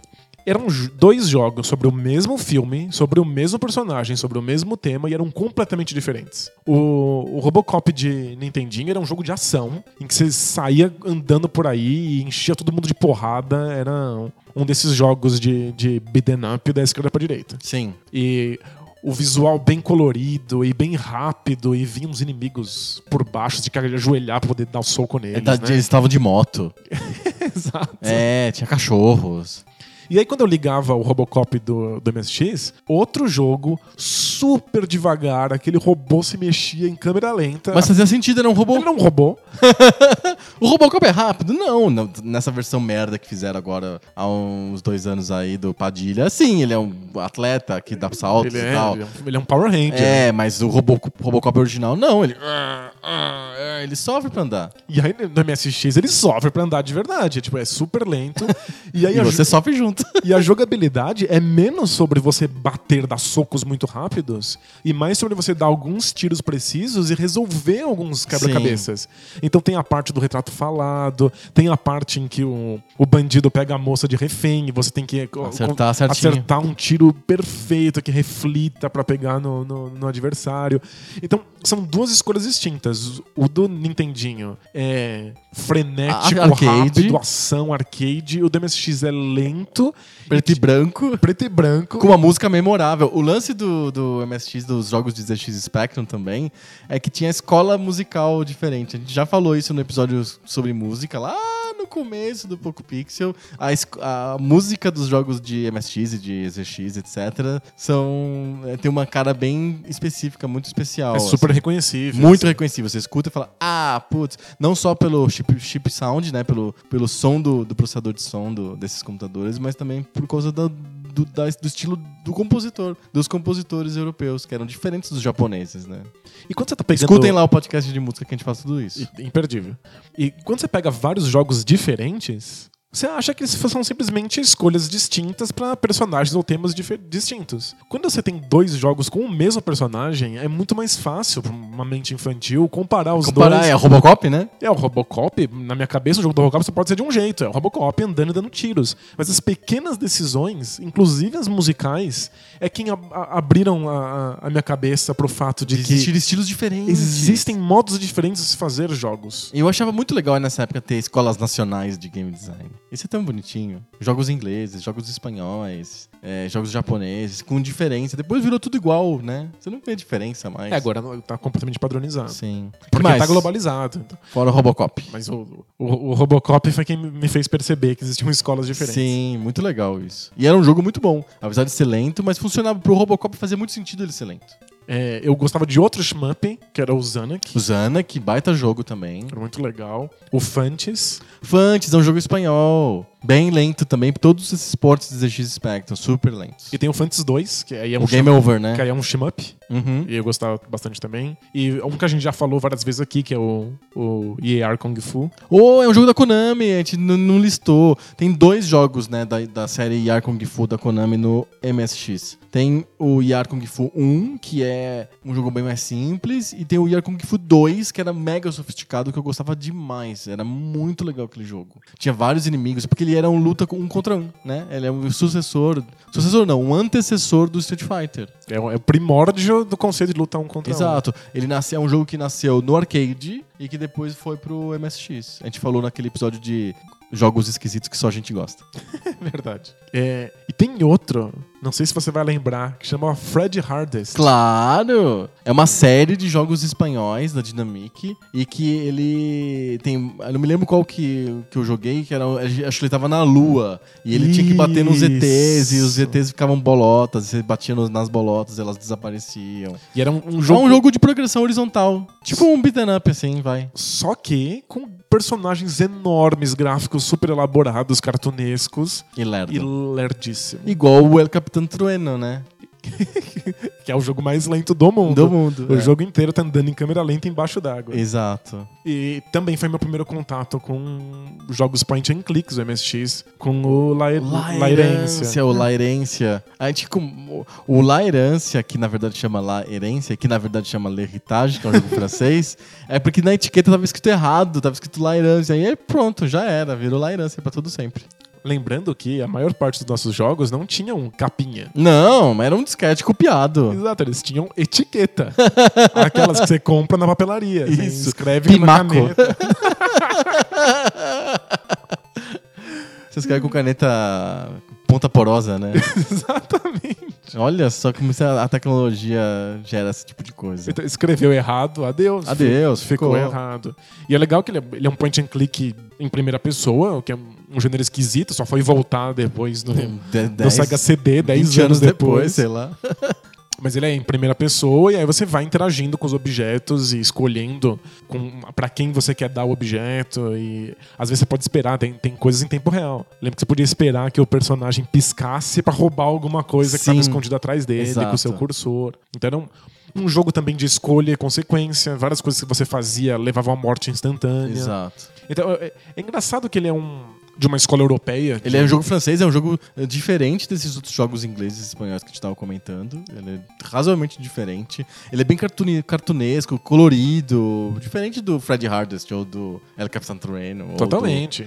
E que tenta fazer uma coisa completamente diferente do que está sendo feito na época, que é fazer um jogo de puzzle, só que com uma história. Então, um jogo que tem uma narrativa e que te pune o tempo inteiro por ter tomado decisões distintas. Isso virou uma escola francesa de game design, Uhum. que foi dar muito tempo depois no David Cage, que na verdade é o Davi Cage, Davi KG. que é francês. Olha que a gente. Vai que ele não é KG. Por exemplo, o cara do. Fez? Qual que é o nome dele? O Fish. Phil, Phil Fish. Phil Fish. Na verdade, o nome dele é Philippe Poisson, que significa exatamente Felipe Peixe. Aí ele passou para Aí inglês ele, com ele Phil tra- Fish. ele traduzi- traduziu o nome dele pra Phil Fish. É, não- Vai que ele não é. O cara não é Cage, ele é Gaiolo, sei lá, sabe? tipo, alguma coisa assim. Vamos descobrir o nome de verdade Vamos do David descobrir Cage. o nome do David Cage. Mas ele Ou ele só gosta do Nicolas Cage, sei lá, né? É, é- é nome, Artístico. nome artístico. nome artístico pra game design. É, ué, por que não? Alguns é um são- artista também, né? Alguns são rockstar até. É verdade. E aí ele, ele continuou com essa ideia de jogos de escolha e consequência, jogos totalmente voltados pro, pro storytelling.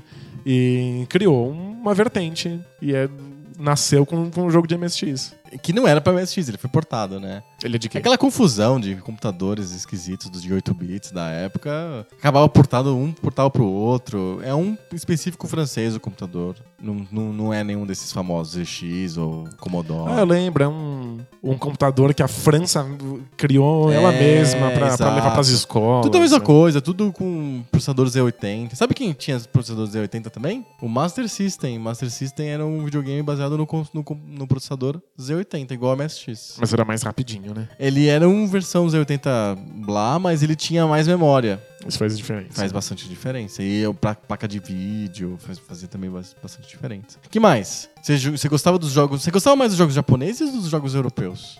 Então, alguns jogos europeus eram injogáveis, né? Não, muito injogável. Tipo, era, era insuportável. Eu adorava os jogos da Konami. Porque ele era, a jogabilidade, a jogabilidade era era, muito boa. fantástica.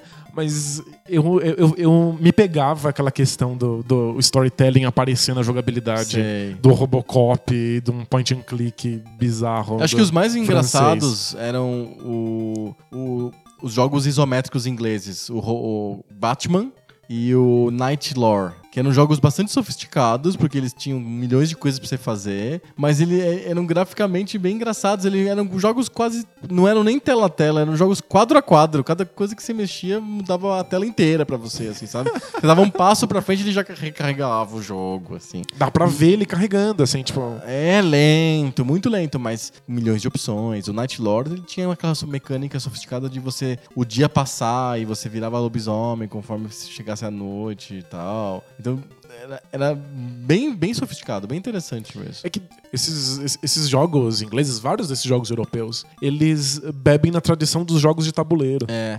Eles são tentativas de passar esses jogos de tabuleiro com muitas regras e opções e cartas pra dentro de um, de um ambiente digital que faça tudo por você. Sim. E os computadores não davam conta disso, né? Então eles acabam sendo jogos com muita informação e muito pouca velocidade. Mas eu, embora eu me divertisse mais com os jogos japoneses e que eu fosse um louco pelos team-ups e, e eh, fechasse Nightmare, o que deixou uma marca em mim como jogador foi de fato os jogos europeus e a quantidade enorme de opções e o storytelling. Sim. Era isso que eu esperava ver de uma maneira mais, de- mais bem acabada nos consoles futuros. É.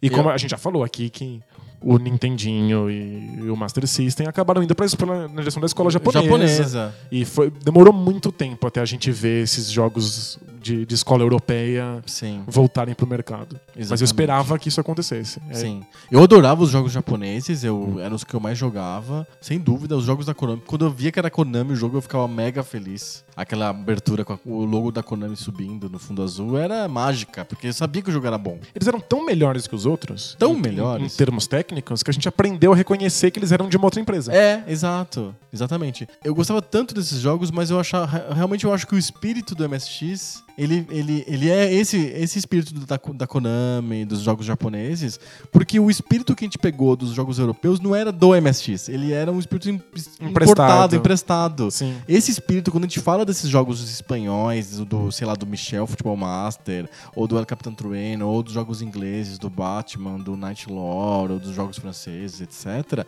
Esses jogos, eles, eles têm a cara dos ZX Spectrum. É outra, outra categoria, só que a gente não... A gente, pelo menos nós dois... E, e a maioria dos brasileiros, eu imagino, a gente não experimentou o ZX Spectrum direito. A gente teve um clone no Brasil que foi o TK90, o TK95, etc., que muita gente teve, mas o MSX, sem dúvida, foi muito mais popular do que o, o, o que o TK. Então a gente recebeu esses jogos de segunda mão. Meio postiços, Meio assim, né? postiços. Então, o espírito do MSX mesmo é esse espírito japonês. Que é o, o- é o computador japonês por excelência, é o MSX. Nunca mais teve outro. É por isso que eu achava os jogos interessantes, mas eles não funcionavam Não direito, funcionavam. é. Eles estavam errados, eles estavam no lugar errado.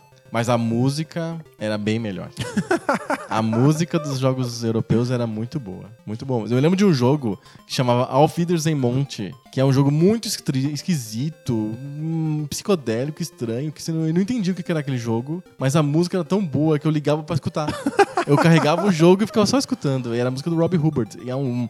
Tipo, tem 5, 6, 7 minutos de uma música única, assim. É um outro espírito que não é o do MSX. O espírito do MSX é Cir- Circus Charlie da Konami com um personagemzinho igual de arcade, que você tem que pular nas argolas e tal. Sim. Jogos curtinhos, estilo arcade mesmo. Isso é o espírito do MSX. Muitos animaizinhos e É, jogos de corrida. Exato. Tinha o F1 Spirit, que era um jogo bem famoso também do MSX, da Konami. Esse, isso era cara- essa cara de arcade, essa cara de primeira geração da- do Nintendinho é muito mais parecida com o que é o MSX mesmo. O- esses portes de ZX eu acho que são coisas emprestadas. Você tem razão. Não é a cara do MSX mesmo. É, o- se você quer encaixar o MSX dentro da, de uma identidade e de uma história, ele vai ser o precursor do, do Nintendinho. Do Nintendinho. Não tem dúvida alguma. É, ali- Se a gente é gosta ele tá. Nintendinho, a gente deve muito disso ao MSX, sim. Com certeza. Fechamos? Deu pra matar saudades do MSX? A- achei Achei. nostalgia. né? Muita nostalgia hoje. Debate de bolso. Bora lá.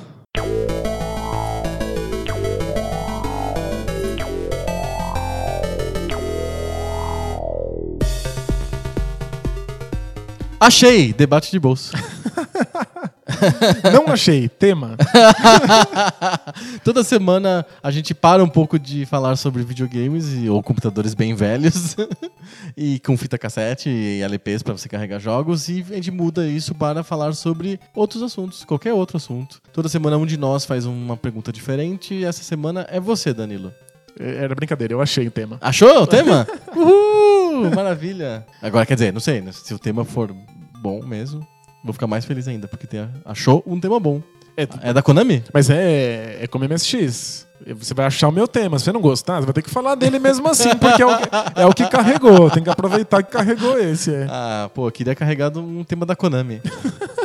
né? Vai ser melhor do que esse. Opa. Mas é, esse aqui é importante, é interessante, é que eu acho que a gente vai acabar caindo em, em questões políticas e aí sapatos voarão. Oba, vamos lá. É, Eu sou que nem o Bush, eu desvio bem de sapato, voador. Já viu aquele joguinho que você desvia Ah, do sapato? É. É, eu queria falar sobre a Previdência. Previdência. Sobre a reforma da Previdência. Olha só. Porque o Brasil está tendo que tomar decisões muito importantes sobre isso, sobre idade de aposentadoria. Uhum. E não é só uma questão brasileira. Vários países da Europa estão passando por, por, por questões muito similares. Sim. E alguns estão em pânico total. Vários países da Europa não sabem como garantir a aposentadoria. Sim. É, queria saber se- o, o, o que você acha a respeito, como Tá. é que funciona, se a gente deveria ter Isso é um- previdência privada ou, ou não. Eu acho que é- é até vem bem a calhar esse tema, porque não só pela questão da, da gente definir o que é previdência, mas também por conta do que está rolando nos Estados Unidos, né? Ontem teve a, a- o aceite da indicação da Hillary Clinton para candidata democrata à Casa Branca. E ela fez um discurso longo e um discurso fantástico porque ela fala coisa com coisa e, e diz o que ela imagina fazer e, e- e se posiciona claramente. Se você compara com os discursos políticos feitos no Brasil que não falam porra nenhuma, Que não São- são sobre propostas. e- não são sobre nada, planos, na verdade. é. São, é, basicamente, eles falam que vão por uma educação e pela saúde, e pela família, e significa o quê? Nada. Não significa absolutamente É di- nada. discurso nuvem, né? É o discurso nuvem, cada um pega o que você quiser, etc. E a Hillary falou de várias coisas e uma delas era a questão. Previdenciária? é, um- não ex- exatamente previdenciária, mas duas coisas, né? Saúde, acesso à saúde, acesso universal à saúde e financiamento estudantil. Ela foi bem surpreendente porque a Hillary falou que vai junto com o Bernie Sanders, é um recado para os eleitores do Bernie que estavam bem Bem na. desconfiados Exato. da Hillary, é, que ela, ele ela junto com o Bernie vai fazer é, um programa de ensino superior gratuito. Isso é muito estranho, muito revolucionário para os Estados. Unidos, nossa. E é mais do que o sistema médico, né? O sistema médico americano só paga para pessoas muito pobres, aposentados, aposentados de guerra. Tem um- umas Uhum. regras lá específicas para você ter acesso a um sistema de saúde, né? Mas enfim, voltando à previdência, é Pra mim, eu, eu citei o discurso da Hillary Clinton e por que que nos Estados Unidos é assim assado, porque ela se posicionou e pra mim, previdência é uma questão política, é um posicionamento político. Não é uma questão técnica, porque muita gente conversa sobre previdência como se fosse uma questão econômica, do tipo, olha, Tem ou não tem dinheiro? é Dá- exato, Dá ou não dá? Fecha ou não a- fecha? A, a população faz assim assado, então não fecha. Não, esse modelo é o modelo que é fadado a não fechar. Eu já explico o modelo. Assim não tá bem gerido, a gestão tá errada. Porque você pega a previdência que é feita no, no- no banco privado e ela dá certo. O dinheiro dá, volta o que você coloca ali. Isso tudo, eu, eu sei, eu entendo, existe. São coisas que estão no mundo, na realidade. Só que a previdência não é sobre ser tecnicamente adequada. A previdência é sobre ser uma decisão que o país tomou com relação a, a como, como garantir a sobrevivência de pessoas que não trabalham mais. É uma questão política, É ética questão- e moral, não Exato, é uma questão técnica. Não é uma questão técnica, É é, uma questão política. E é uma decisão. Então, nos Estados Unidos, tomou-se uma decisão, e a Hillary não falou sobre isso, mas, por exemplo, tinha tomado a decisão de não ter provimento universal de saúde, e os democratas estão, desde a época do Bill Clinton, estão tentando inserir essa- esse acesso universal. É uma questão política, não é uma questão técnica de como, como a gente vai fazer. Não interessa. Depois que você decide que você vai fazer, você dá um jeito. E outra, não é. É- O pessoal faz muito essa comparação entre o orçamento de um país e o orçamento da tua família, na, na tua casa, dona de casa. E que não Não faz nenhum sentido. faz nenhum sentido. Não- não- Mas não, não, até faz, vai. A- família, a dona de casa, ela tem objetivo, certo? Ela, ela quer viajar pro, pra Pernambuco. Aí o que que ela faz? Ela não tem a grana. Então ela começa a poupar aquela grana pra viajar pra Pernambuco, certo? Mas, sei lá, quebrou o vidro da, da, da janela. Aí ela tem que trocar, ela pega o dinheiro da, da poupança de Pernambuco e coloca na janela. Isso é uma decisão política dela. Ela falou assim: eu prefiro a janela fechada do que viajar pra Pernambuco. Sim, mas as decisões técnicas são muito mais importantes na família. Do tipo, eu não tenho dinheiro, eu não compro. Eu não tenho dinheiro, eu não pego isso. Quando eu tiver dinheiro, eu vou lá e faço. Quando você tá falando de um Estado, ele tem as decisões políticas acima das decisões técnicas. Se faltar dinheiro, endivida, endivida de novo. Sim. É, faz. em- tem um, um milhão de, de, de maneiras de você lidar com essas coisas. Do tipo, você vende a sua dívida e aí a sua dívida ra- gera tal juros, porque você passa pra uma outra dívida. Tipo, a dona de casa não faz isso. não né? faz isso, é obviamente é muito menos sofisticado e as questões técnicas são mais prementes, né? Mas tudo nasce com decisões políticas. Então, politicamente, o Brasil decidiu, isso foi nos anos Vargas, nos anos 30, 40, o Brasil decidiu por um sistema de previdência social. E é mega importante que a gente fale o nome com todas as letras. Social. Não é a mesma previdência que você compra no Bradesco ou no Itaú, que é uma poupança que você tira depois o dinheiro. Não é isso, não é uma poupança, é um sistema de previdência social. O que significa social? Significa que você é sócio de um sistema em que você está ajudando outras pessoas a se aposentarem. Essa é uma decisão política. Significa que o dinheiro que você coloca na Previdência Social como contribuinte não vai voltar para você. Não é uma poupança. Sim. As pessoas têm mania de falar assim, "Ah, eu coloquei, eu, eu coloquei dinheiro na Previdência Social por anos e anos e anos e volta só aquilo. É que não foi pra você. Você não fez pra você. A Previdência é social, você fez pra um monte de gente ao mesmo tempo. E a decisão política que o, o Brasil teve foi: eu quero que pessoas que não têm co- condições de poupar para poderem sobreviver depois que elas param de trabalhar, elas tenham a sobrevivência garantida pelo Estado. Para que isso aconteça, outras pessoas que estão trabalhando têm que ajudar nisso. É, uma, é um, um ajuda o outro. Não, não é uma poupança que você coloca e depois volta o dinheiro para você. Isso não é uma coisa técnica. Isso é uma questão política. Foi decidido que a gente ia fazer uma previdência em que pessoas que não podem poupar vão ter sua sobrevivência garantida. É, aí a gente pode dis- discorrer se realmente o valor Se da isso acontece. é suficiente para a pessoa sobreviver, mas isso é outro, outro caso. Mas que o Estado ia dar dinheiro para as pessoas poderem viver quando estiverem velhas e não puderem mais trabalhar. Que, e pessoas que não podem poupar, certo? Perfeito. Isso é uma decisão política. Aí tem uma outra decisão política que surge em seguida, que é funcionários públicos recebem integralmente o mesmo que elas rece- que recebiam enquanto estavam trabalhando. Enquanto o resto recebe um pouco Muito menos. muito menos. Tem um limite, né? O, de, o limite de contribuição é o limite de que você vai receber também. Então, isso foi uma decisão política. Decidiu-se na época que para as pessoas se estimularem a irem por funcionalismo público, porque o Brasil precisa de pessoas trabalhando no serviço público, certo? E precisa das melhores mentes, dos- das pessoas mais capazes, Exato, etc, que etc. poderiam estar trabalhando no banco ou indo para outro país. Não, a gente quer que essas pessoas fiquem aqui ou, e que trabalham no serviço público. Então o que eu, eu falo? Ah, você vai ter estabilidade, então você não vai ser mandado embora.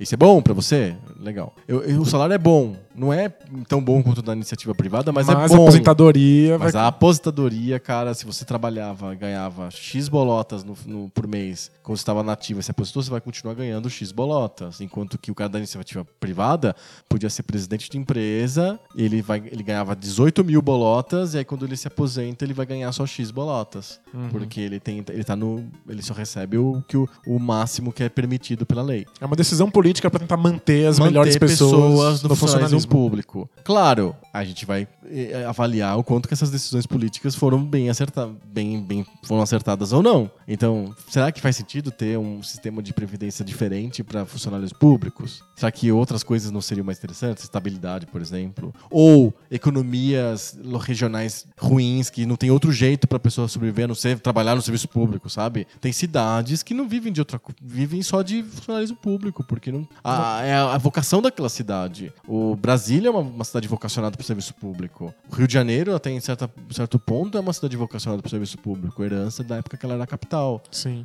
Então, tipo, tem cidades vocacionadas para o serviço público. Às vezes a pessoa tem, tem que ir para o serviço público porque não tem outra coisa. Então, precisa de ter uma aposentadoria especial nesses casos? Só o cara ter um emprego, um salário decente, uma estabilidade não é bom já? já, já tá feliz, já. É, então, isso é uma decisão que foi tomada lá atrás, de até pela origem do, do- da classe média brasileira, que é uma- realmente uma origem colada no, no serviço público ah, no século XIX, no século, começo do século XX.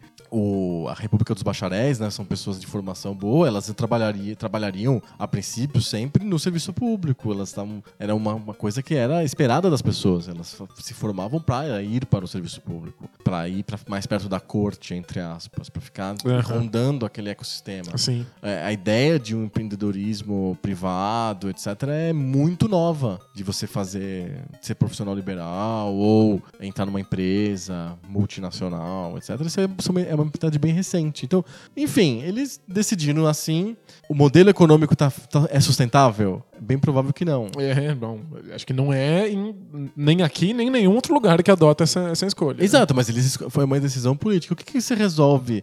Como que você resolve o modelo econômico sem quebrar a decisão política? Eu acho que é essa a pergunta que tem que ser feita. Qual que é a mágica? Ontem, no discurso da Hillary, ela falou, e eu achei bem interessante, porque afinal é- são políticos americanos falando, que eles têm coisas que eles precisam de mais dinheiro, de de onde eles vão pegar o dinheiro? Vão pegar de grandes empresas, de, de grandes investidores da Bolsa, de Wall Street, que eles ganham muito dinheiro e estão contribuindo muito pouco, eles têm que pagar mais. É, uma, é, uma, é um recado para os amigos do Bernie Sanders, sem dúvida, falando, olha, nós não somos tão amigos assim de Wall Street. Sim. Mas também é um recado que eu nunca escutaria no Brasil, do tipo, ó, a gente vai aumentar o imposto dos ricos, certo? Não, imagina, isso, isso aí é tabu, tabu completo. Então, veja, veja só, a Hillary foi bem clara. Quem vai pagar o pato é quem tem dinheiro mesmo. É quem pode, né? É, a Fiesp lá dos Estados Unidos vai pagar o pato. E aqui, a Fiesp daqui faz campanha falando que o- outras pessoas têm que pagar o pato, não ela.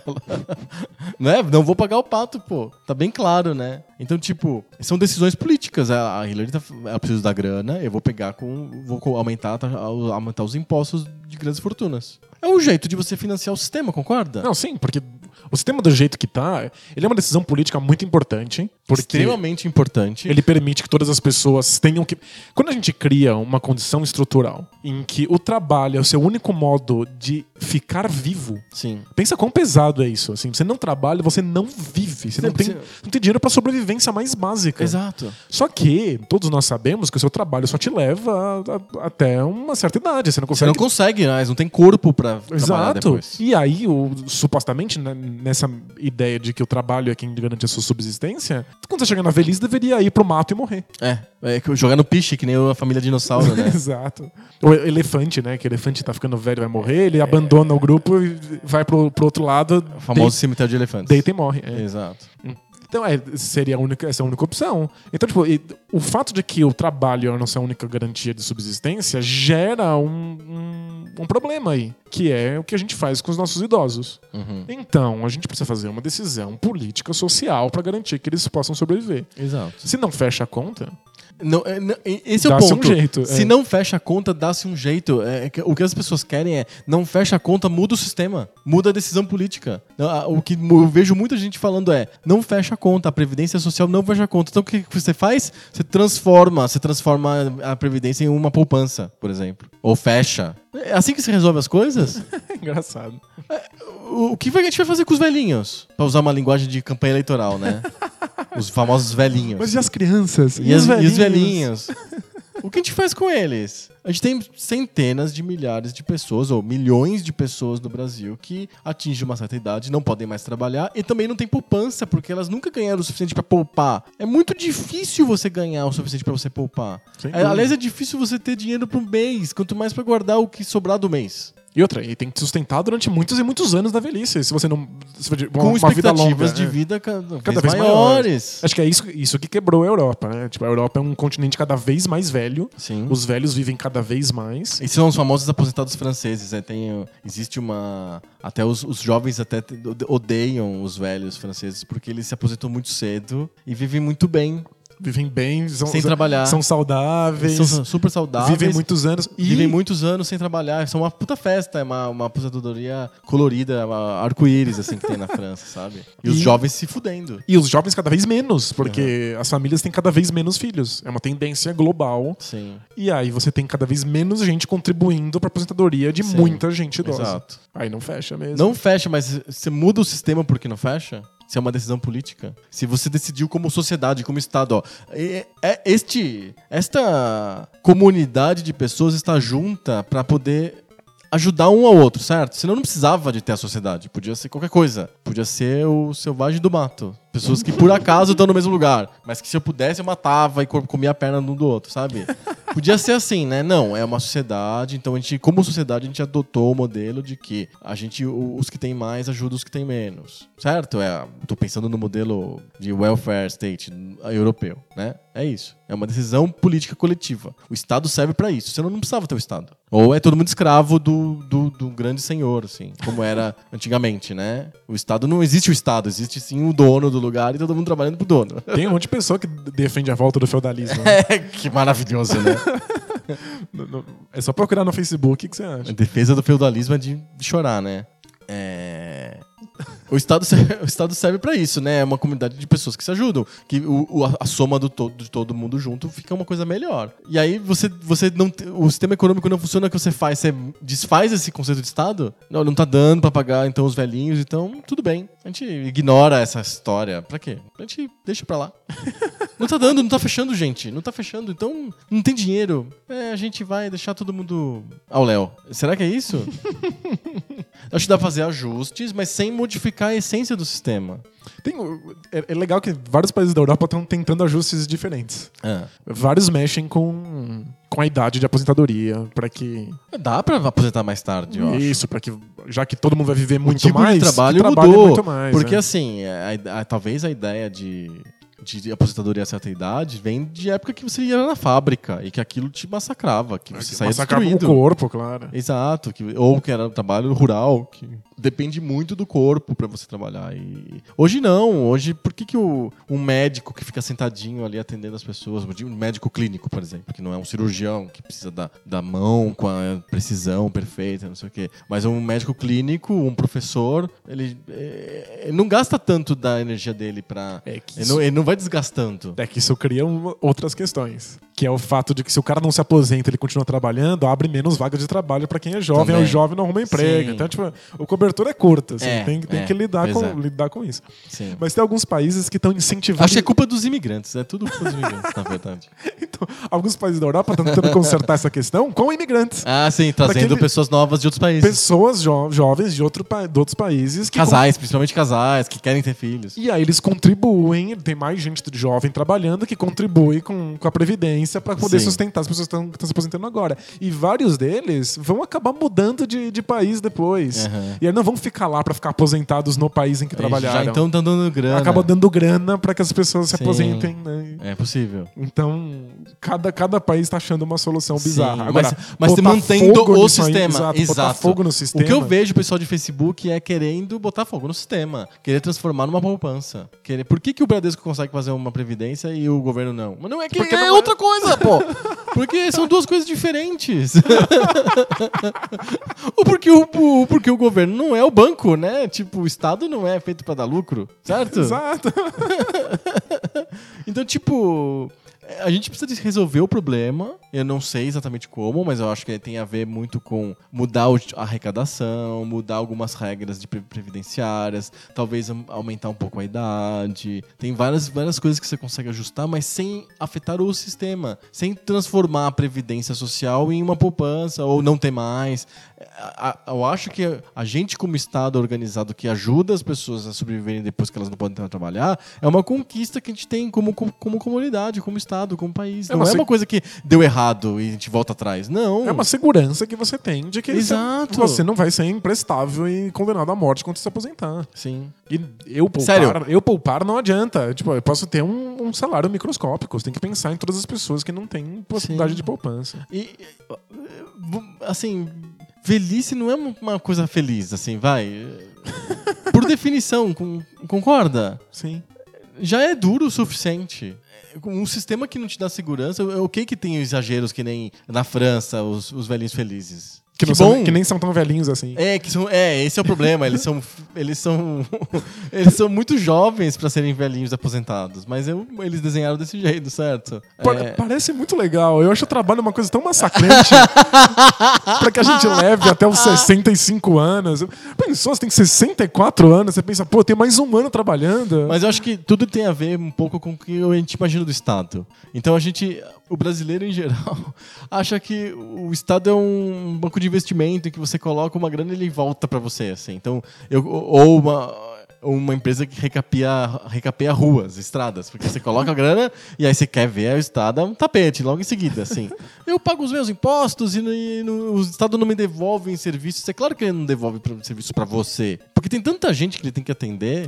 Não é feito pra você. O tamanho do Brasil é um absurdo, né? É, exato. Então você coloca uma grana lá e acontece um monte de coisa com a tua grana, não exatamente na tua cara, na tua frente, na, tua, na, na rua da, da, da tua casa, sabe? Então, é a mesma coisa com a apostadoria. As pessoas acham que põem dinheiro, tem que voltar tudo aquilo. Não, elas não percebem que elas estão ajudando outras pessoas. É, pra algumas volta muito mais do que elas deram, pra outras volta menos. Menos. É, natu- é, o sistema é esse. É, as pessoas tinham que ter mais consciência de o que que é um Estado, pra que, que serve a gente estar junto, né? Se não é pra essas coisas, então larga tudo, né? Pra que serve o país se não é pra a gente crescer juntos? Se for cada um por si, não tem Estado mesmo. Exato. Aí é anarcocapitalismo. né? É, vira o feudalismo de volta, né? Igual o cyberpunk, né? Vira, em vez de ter os grandes se- senhores feudais, tem empresas. Grandes corporações. É, que é uma distopia. É, e chama distopia porque é sombrio, né? Não é pra uma coisa feliz. É, anarcocapitalismo é distópico. né? Exato.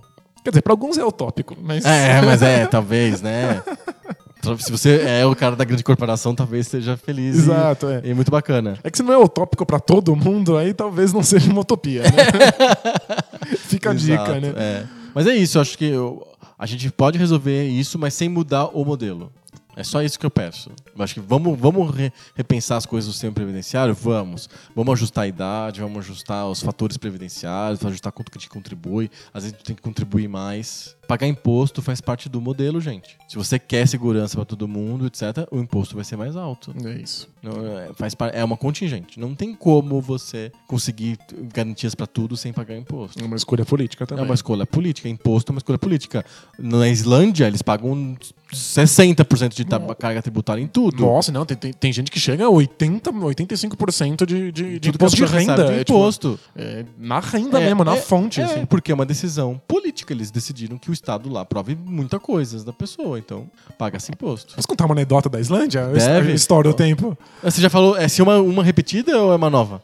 É que você uma vez contou de um escritor lá que ganhou o prêmio. E... Ah, não, é outra anedota. Ah. É o fato de que eles conseguiram já, já faz uma década sobrar dinheiro do, do- de imposto. Eles Ah, são é? um dos poucos países do mundo que assim. arrecada mais do que gasta. Ah. E aí eles criaram um, um banco de um, Uma poupança de imposto. Uma poupança de imposto. E aí as pessoas foram para as urnas decidir o que, fazer com faz aquilo? o que faz com o dinheiro. Então eles, como sociedade, têm que decidir onde legal. esse dinheiro vai ser investido. Muito legal. E aí eles resolveram, eles têm um histórico disso, e aí eles resolveram nas urnas. Investir na seleção de futebol. Exato, eles vão ser a melhor sessão de futebol. Não, ele- eles decidiram que o Estado iria pagar a maior parte dos gastos de qualquer coisa que você comprasse que fosse energia Sustentável. sustentável. Então você compra um carro Tesla, Ah, o Estado paga que metade do, do, do preço. Ah. Aí o resultado de quem eu vi uma reportagem agora, desse ano na, na Islândia, é que você não encontra mais carro no país que não seja Tesla. Claro, porque... Todo mundo tem um carrão Financiado absurdo, pelo governo. Porque o, o governo financia carrão pra todo mundo. Mó que inveja, quer. carro Tesla é tão legal. É que é carro e não tem o fetiche, mas, Mas é um carro animal. mas é, é muito legal que ele exista, hein? Sim. Que a Islândia paga uma parte disso pra todo mundo. É muito legal. Muito legal mesmo. Eu quero ir pra Islândia. Lá o dinheiro sobra, porque é muito pequeno. O país é muito é microscópico, é pequeno. um bairro de São Paulo, sabe? É, é a esquina da Tabapuã com a São Gabriel ali. Tem mais pessoas do que a Islândia inteira. E eles pagam muito imposto, então É, sobra é, dinheiro. Sobra dinheiro e dá pra... É Tesla pra todo mundo. Sério, parece campanha, campanha eleitoral. Né? Ó, se vote em mim que vai ter Tesla pra todo mundo. Parece campanha pra representante de classe em escola, sabe? 10 pra todo mundo! Aê! Bebedouro de groselha, sabe? Galão de Coca-Cola pra todo mundo. Exato. É isso, gente. Lembra, é- tudo é uma decisão política. Não confundam coisas técnicas, definições técnicas com definições É políticas. isso e se você tem um dilema entre uma coisa ou outra, a definição política ganha sempre. E a técnica que corra atrás. Né? Corra atrás, a te dá um jeito. É Isso aí. Cartinhas? Cartinhas? Cartinhas.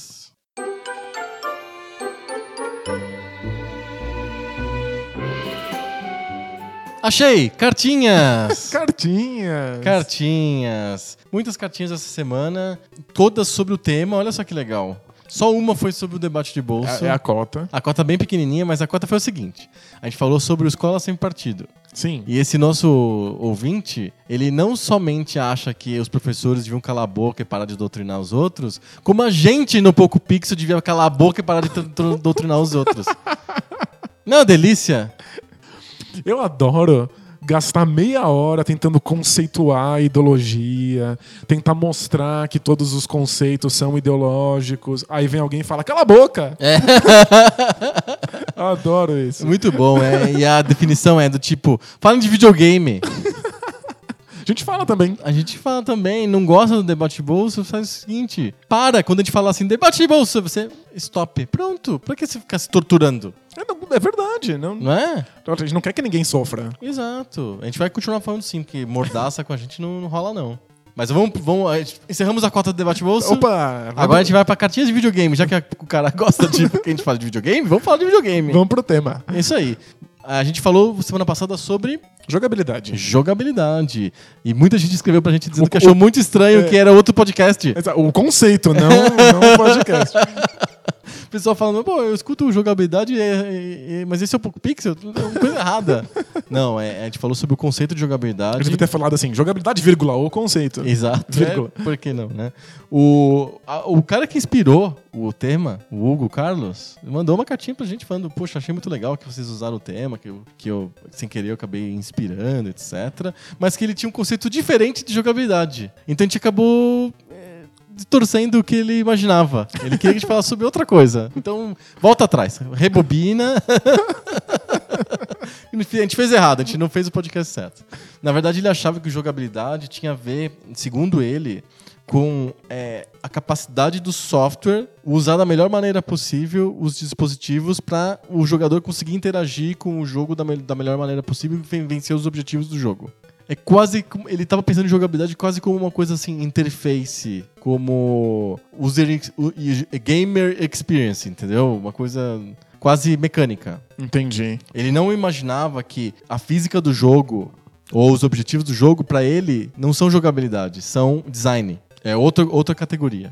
Olha, mesmo se você não colocar nessa categoria, eles interferem na jogabilidade. Sim. Mesmo se você pensar nessa jogabilidade bem a, a parte técnica, mecânica da coisa, ué, como é que o objetivo do jogo não altera essa parte técnica? Porque você só pode saber se está, está funcionando essa parte técnica ou não, dependendo do objetivo que ele te propõe. Sim. A parte técnica, só- você só vai falar assim, olha, tá funcionando ou não tá funcionando, dependendo do gráfico que ele tá te propondo. Eu acho que eh, na cabeça dele, eu tô tentando, né, descobrir. Jogabilidade tem a ver com resposta, assim, sabe? Tipo, funciona bem ou não.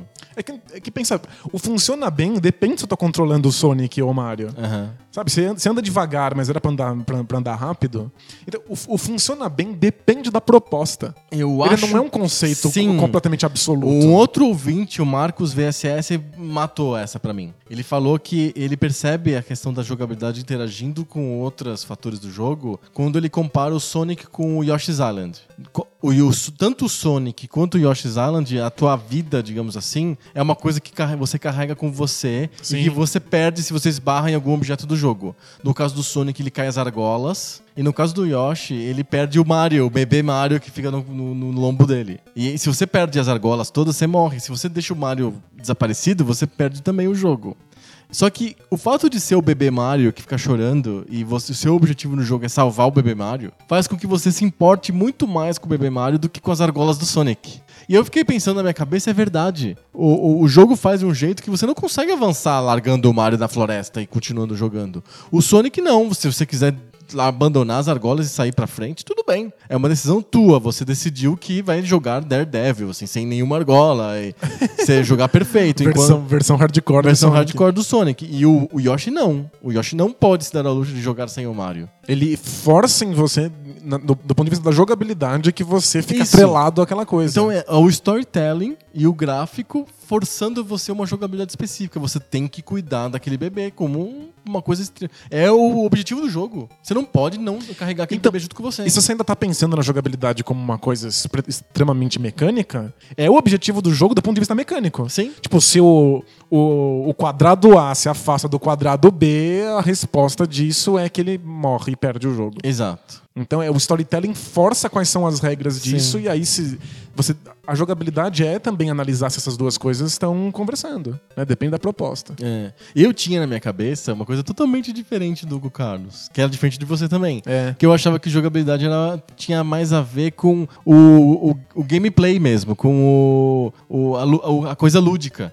A jogabilidade fica co- como um conceito bas- basilar do jogo, como o que que é de lúdico no jogo. Entendi. A É, música não é lúdica, o gráfico não é lúdico, mas lúdico é eu ter que correr de um lado pro outro. Isso é lúdico, entendeu? Eu, você ta- cons- é- eu tava pensando nisso, mas no final das contas a gente acabou concordando que jogabilidade tem que ser o aspecto mais mecânico, tátil do jogo. É, o que você não é uma parte lúdica tão essencial. O que você estava assim. propondo talvez não fosse uma jogabilidade, mas fosse a joguidade. Ei, Sabe exato. como no Platão o que faz a cadeira ser cadeira é a cadeiridade? Cadeiridade, Você tá exato. falando da joguidade. Nossa, nem né? o Tite consegue falar essas coisas. Eu acho que jogabilidade vai para outro caminho. Entendi. É, é, eu- acho que vale um outro episódio pra gente definir de novo. Jogabilidade 2. Que- Talvez se chame joguidade. Ou ludicidade. Isso. A gente analisa o que que há de essencial no, no No jogo. jogo. Isso. Em jogos em geral, e depois a gente leva pro videogame. Que tem, dá, dá pra gente discutir bastante sobre o que, que faz um jogo ser jogo. Eu, olha, eu, eu topo muito fácil isso. Exato. É pura filosofia. Então a gente tem as contribuições aí do, do Hugo Carlos, do Marcos, bem legal pra gente continuar debatendo sobre jo- jogabilidade. Porque afinal de contas, né, é melhor do que a gente ficar falando sobre política, porque senão a gente, Irrita. a gente irrita as pessoas. Última, última cartinha é do Matheus Antônio da, Antônio da Cunha. Ele, ele, ele dá uma carteirada logo de cara, ele diz que ele é assinante do Bola Presa. Pô, aqui não é Bola Presa não, não tem privilégio especial não. Que- Quem ajuda a bola presa no Apoia-se, aliás, apoia-se. Barra bo- Bola Presa. Bola presa? A- a- Assine o Bola Presa? em geral, manda cartas para o Bola Presa dizendo: Olha, eu sou apoiador, lê minha pergunta. hein?" É, exato. É, é um tique, né? carteirada. Aqui no Poco Pixel não é assim, não. ele disse que ele pensou, quando escutou o podcast sobre jogabilidade, ele pensou sobre o Prince of Persia. Hum, Porque ele, ele sacou jogabilidade como uma coisa. É, como que o, o game designer ele cria elementos táteis e, e- e mecânicos que influenciam no quanto você se diverte. E, e ele cita o, o Prince of Persia não só por isso, mas também por um- uma espécie de puzzle que ele viu no, no meio do jogo que é bem interessante mesmo. E aí eu acho que essa visão do marco de jogabilidade tem mais a ver com a minha, de joguidade, vai. que é é um, ele chamou de momento mind-blowing do jogo. Que, de repente, o, o príncipe da Pérsia, lá, o personagem que você está controlando, ele se vê com. se depara com uma espécie de fantasma que é igual a ele. sim. E tudo que você faz, ele faz também. E você não consegue derrotar ele, porque ele, ele defende todos os golpes, porque ele é você. Ele ataca quando você ataca, ele, at- esquiva quando você esquiva. Ele faz tudo exatamente igual a você, então é impossível matar ele. E ele ficou muito tempo tentando descobrir como que ele derrotava a si mesmo. Até que ele teve a sacada de guardar a arma. É, fantástico isso. Então quando você guarda a arma, o cara vai embora. A- o fantasma desaparece, porque não tem Ele guarda a arma também. Ele guarda a arma também e vai embora. Sensacional. Isso foi uma é um puzzle de jogabilidade, porque você não interage com de outro jeito no jogo. Você não é escrevendo lá um texto ou escolhendo uma opção que mostra pra você ou juntando duas peças. É um- uma ação de jogo que interfere, que é um vira um puzzle. Pro Matheus, esse puzzle tátil, digamos assim, que você é um, um puzzle de ação, né? É um puzzle de ação Sim. Ele reflete bem o que pra ele é jogabilidade, porque não é, não é storytelling, não é gráfico, não é uma coisa, uma sacada de puzzle clássica de combinar coisas. É uma outra coisa que ele chama de jogabilidade. É, Acho que isso é a joguidade. É, a jogabilidade, né? É, acho que jogabilidade seria, pra mim, na minha visão, que eu tentei sustentar no episódio. é, o game designer vai lá e pensa: olha, eu quero passar essa sensação de que você tem que ser. Pra derrotar você mesmo, você tem que abaixar suas armas. Aham. Ele tem uma ideia filosófica É bonitinha. exato. Ele tem que passar isso de uma maneira para interação entre o jogador e o jogo. Ele tem que fazer com que essa sacada filosófica seja na interação do jogador com as regras. Aí ele cria esse puzzle e através da jogabilidade, através da interação do jogador com as regras, ele acaba entrando nessa nessa uma questão de storytelling mesmo, que é abaixar sua espada. Entendi. E é, uma gr- grande sacada. É muito boa sacada. Eu não sei se tem a ver com storytelling. Acho que tem, é tipo, é- É da mecânica do jogo. Você tem que tirar a espada pra você lutar.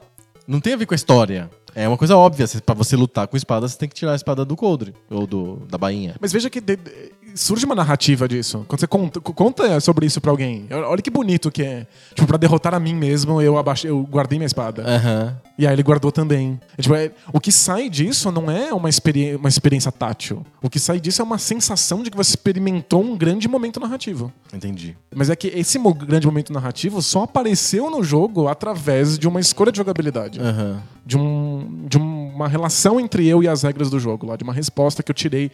No caso, o- você, tem que, você tem que ter essa sacada sozinho. Você tem que lá ficar horas lá lutando, uma hora você desencana e guarda. Sim. Então surge na jogabilidade essa questão de, de, de storytelling. Interessante. É, a gente, precisa de a gente precisa de voltar revisitar esse tema. Tá bom. A gente tem que falar de novo sobre jogabilidade e pensar em todos esses aspectos. O que, que não é jogabilidade, né? Pois é. O que, que não é? O que, que não faz parte? Porque, de repente, até tem outros ouvintes que escreveram isso pra gente. Jogabilidade ficou ainda como um conceito genérico que, Que cabe, cabe tudo. tudo, é. Cabe tudo e suporta todas as desculpas. Esse jogo tem uma jogabilidade ruim, mas você queria dizer que o jogo é ruim. Não você, você inventou um termo pra florear a tua opinião sobre o, que, sobre o teu jogo, sabe? É que eu acho que a jogabilidade é tão central pro jogo que todas as outras coisas interferem nela. E acho É. que é por isso que fica tão confuso. É bem confuso. A linha fica bem nublada, né? Um dia a gente volta pra esse tema. Fechou. Legal? E fechamos Bacana. também a semana. Ah, é? É, agora é só semana que vem.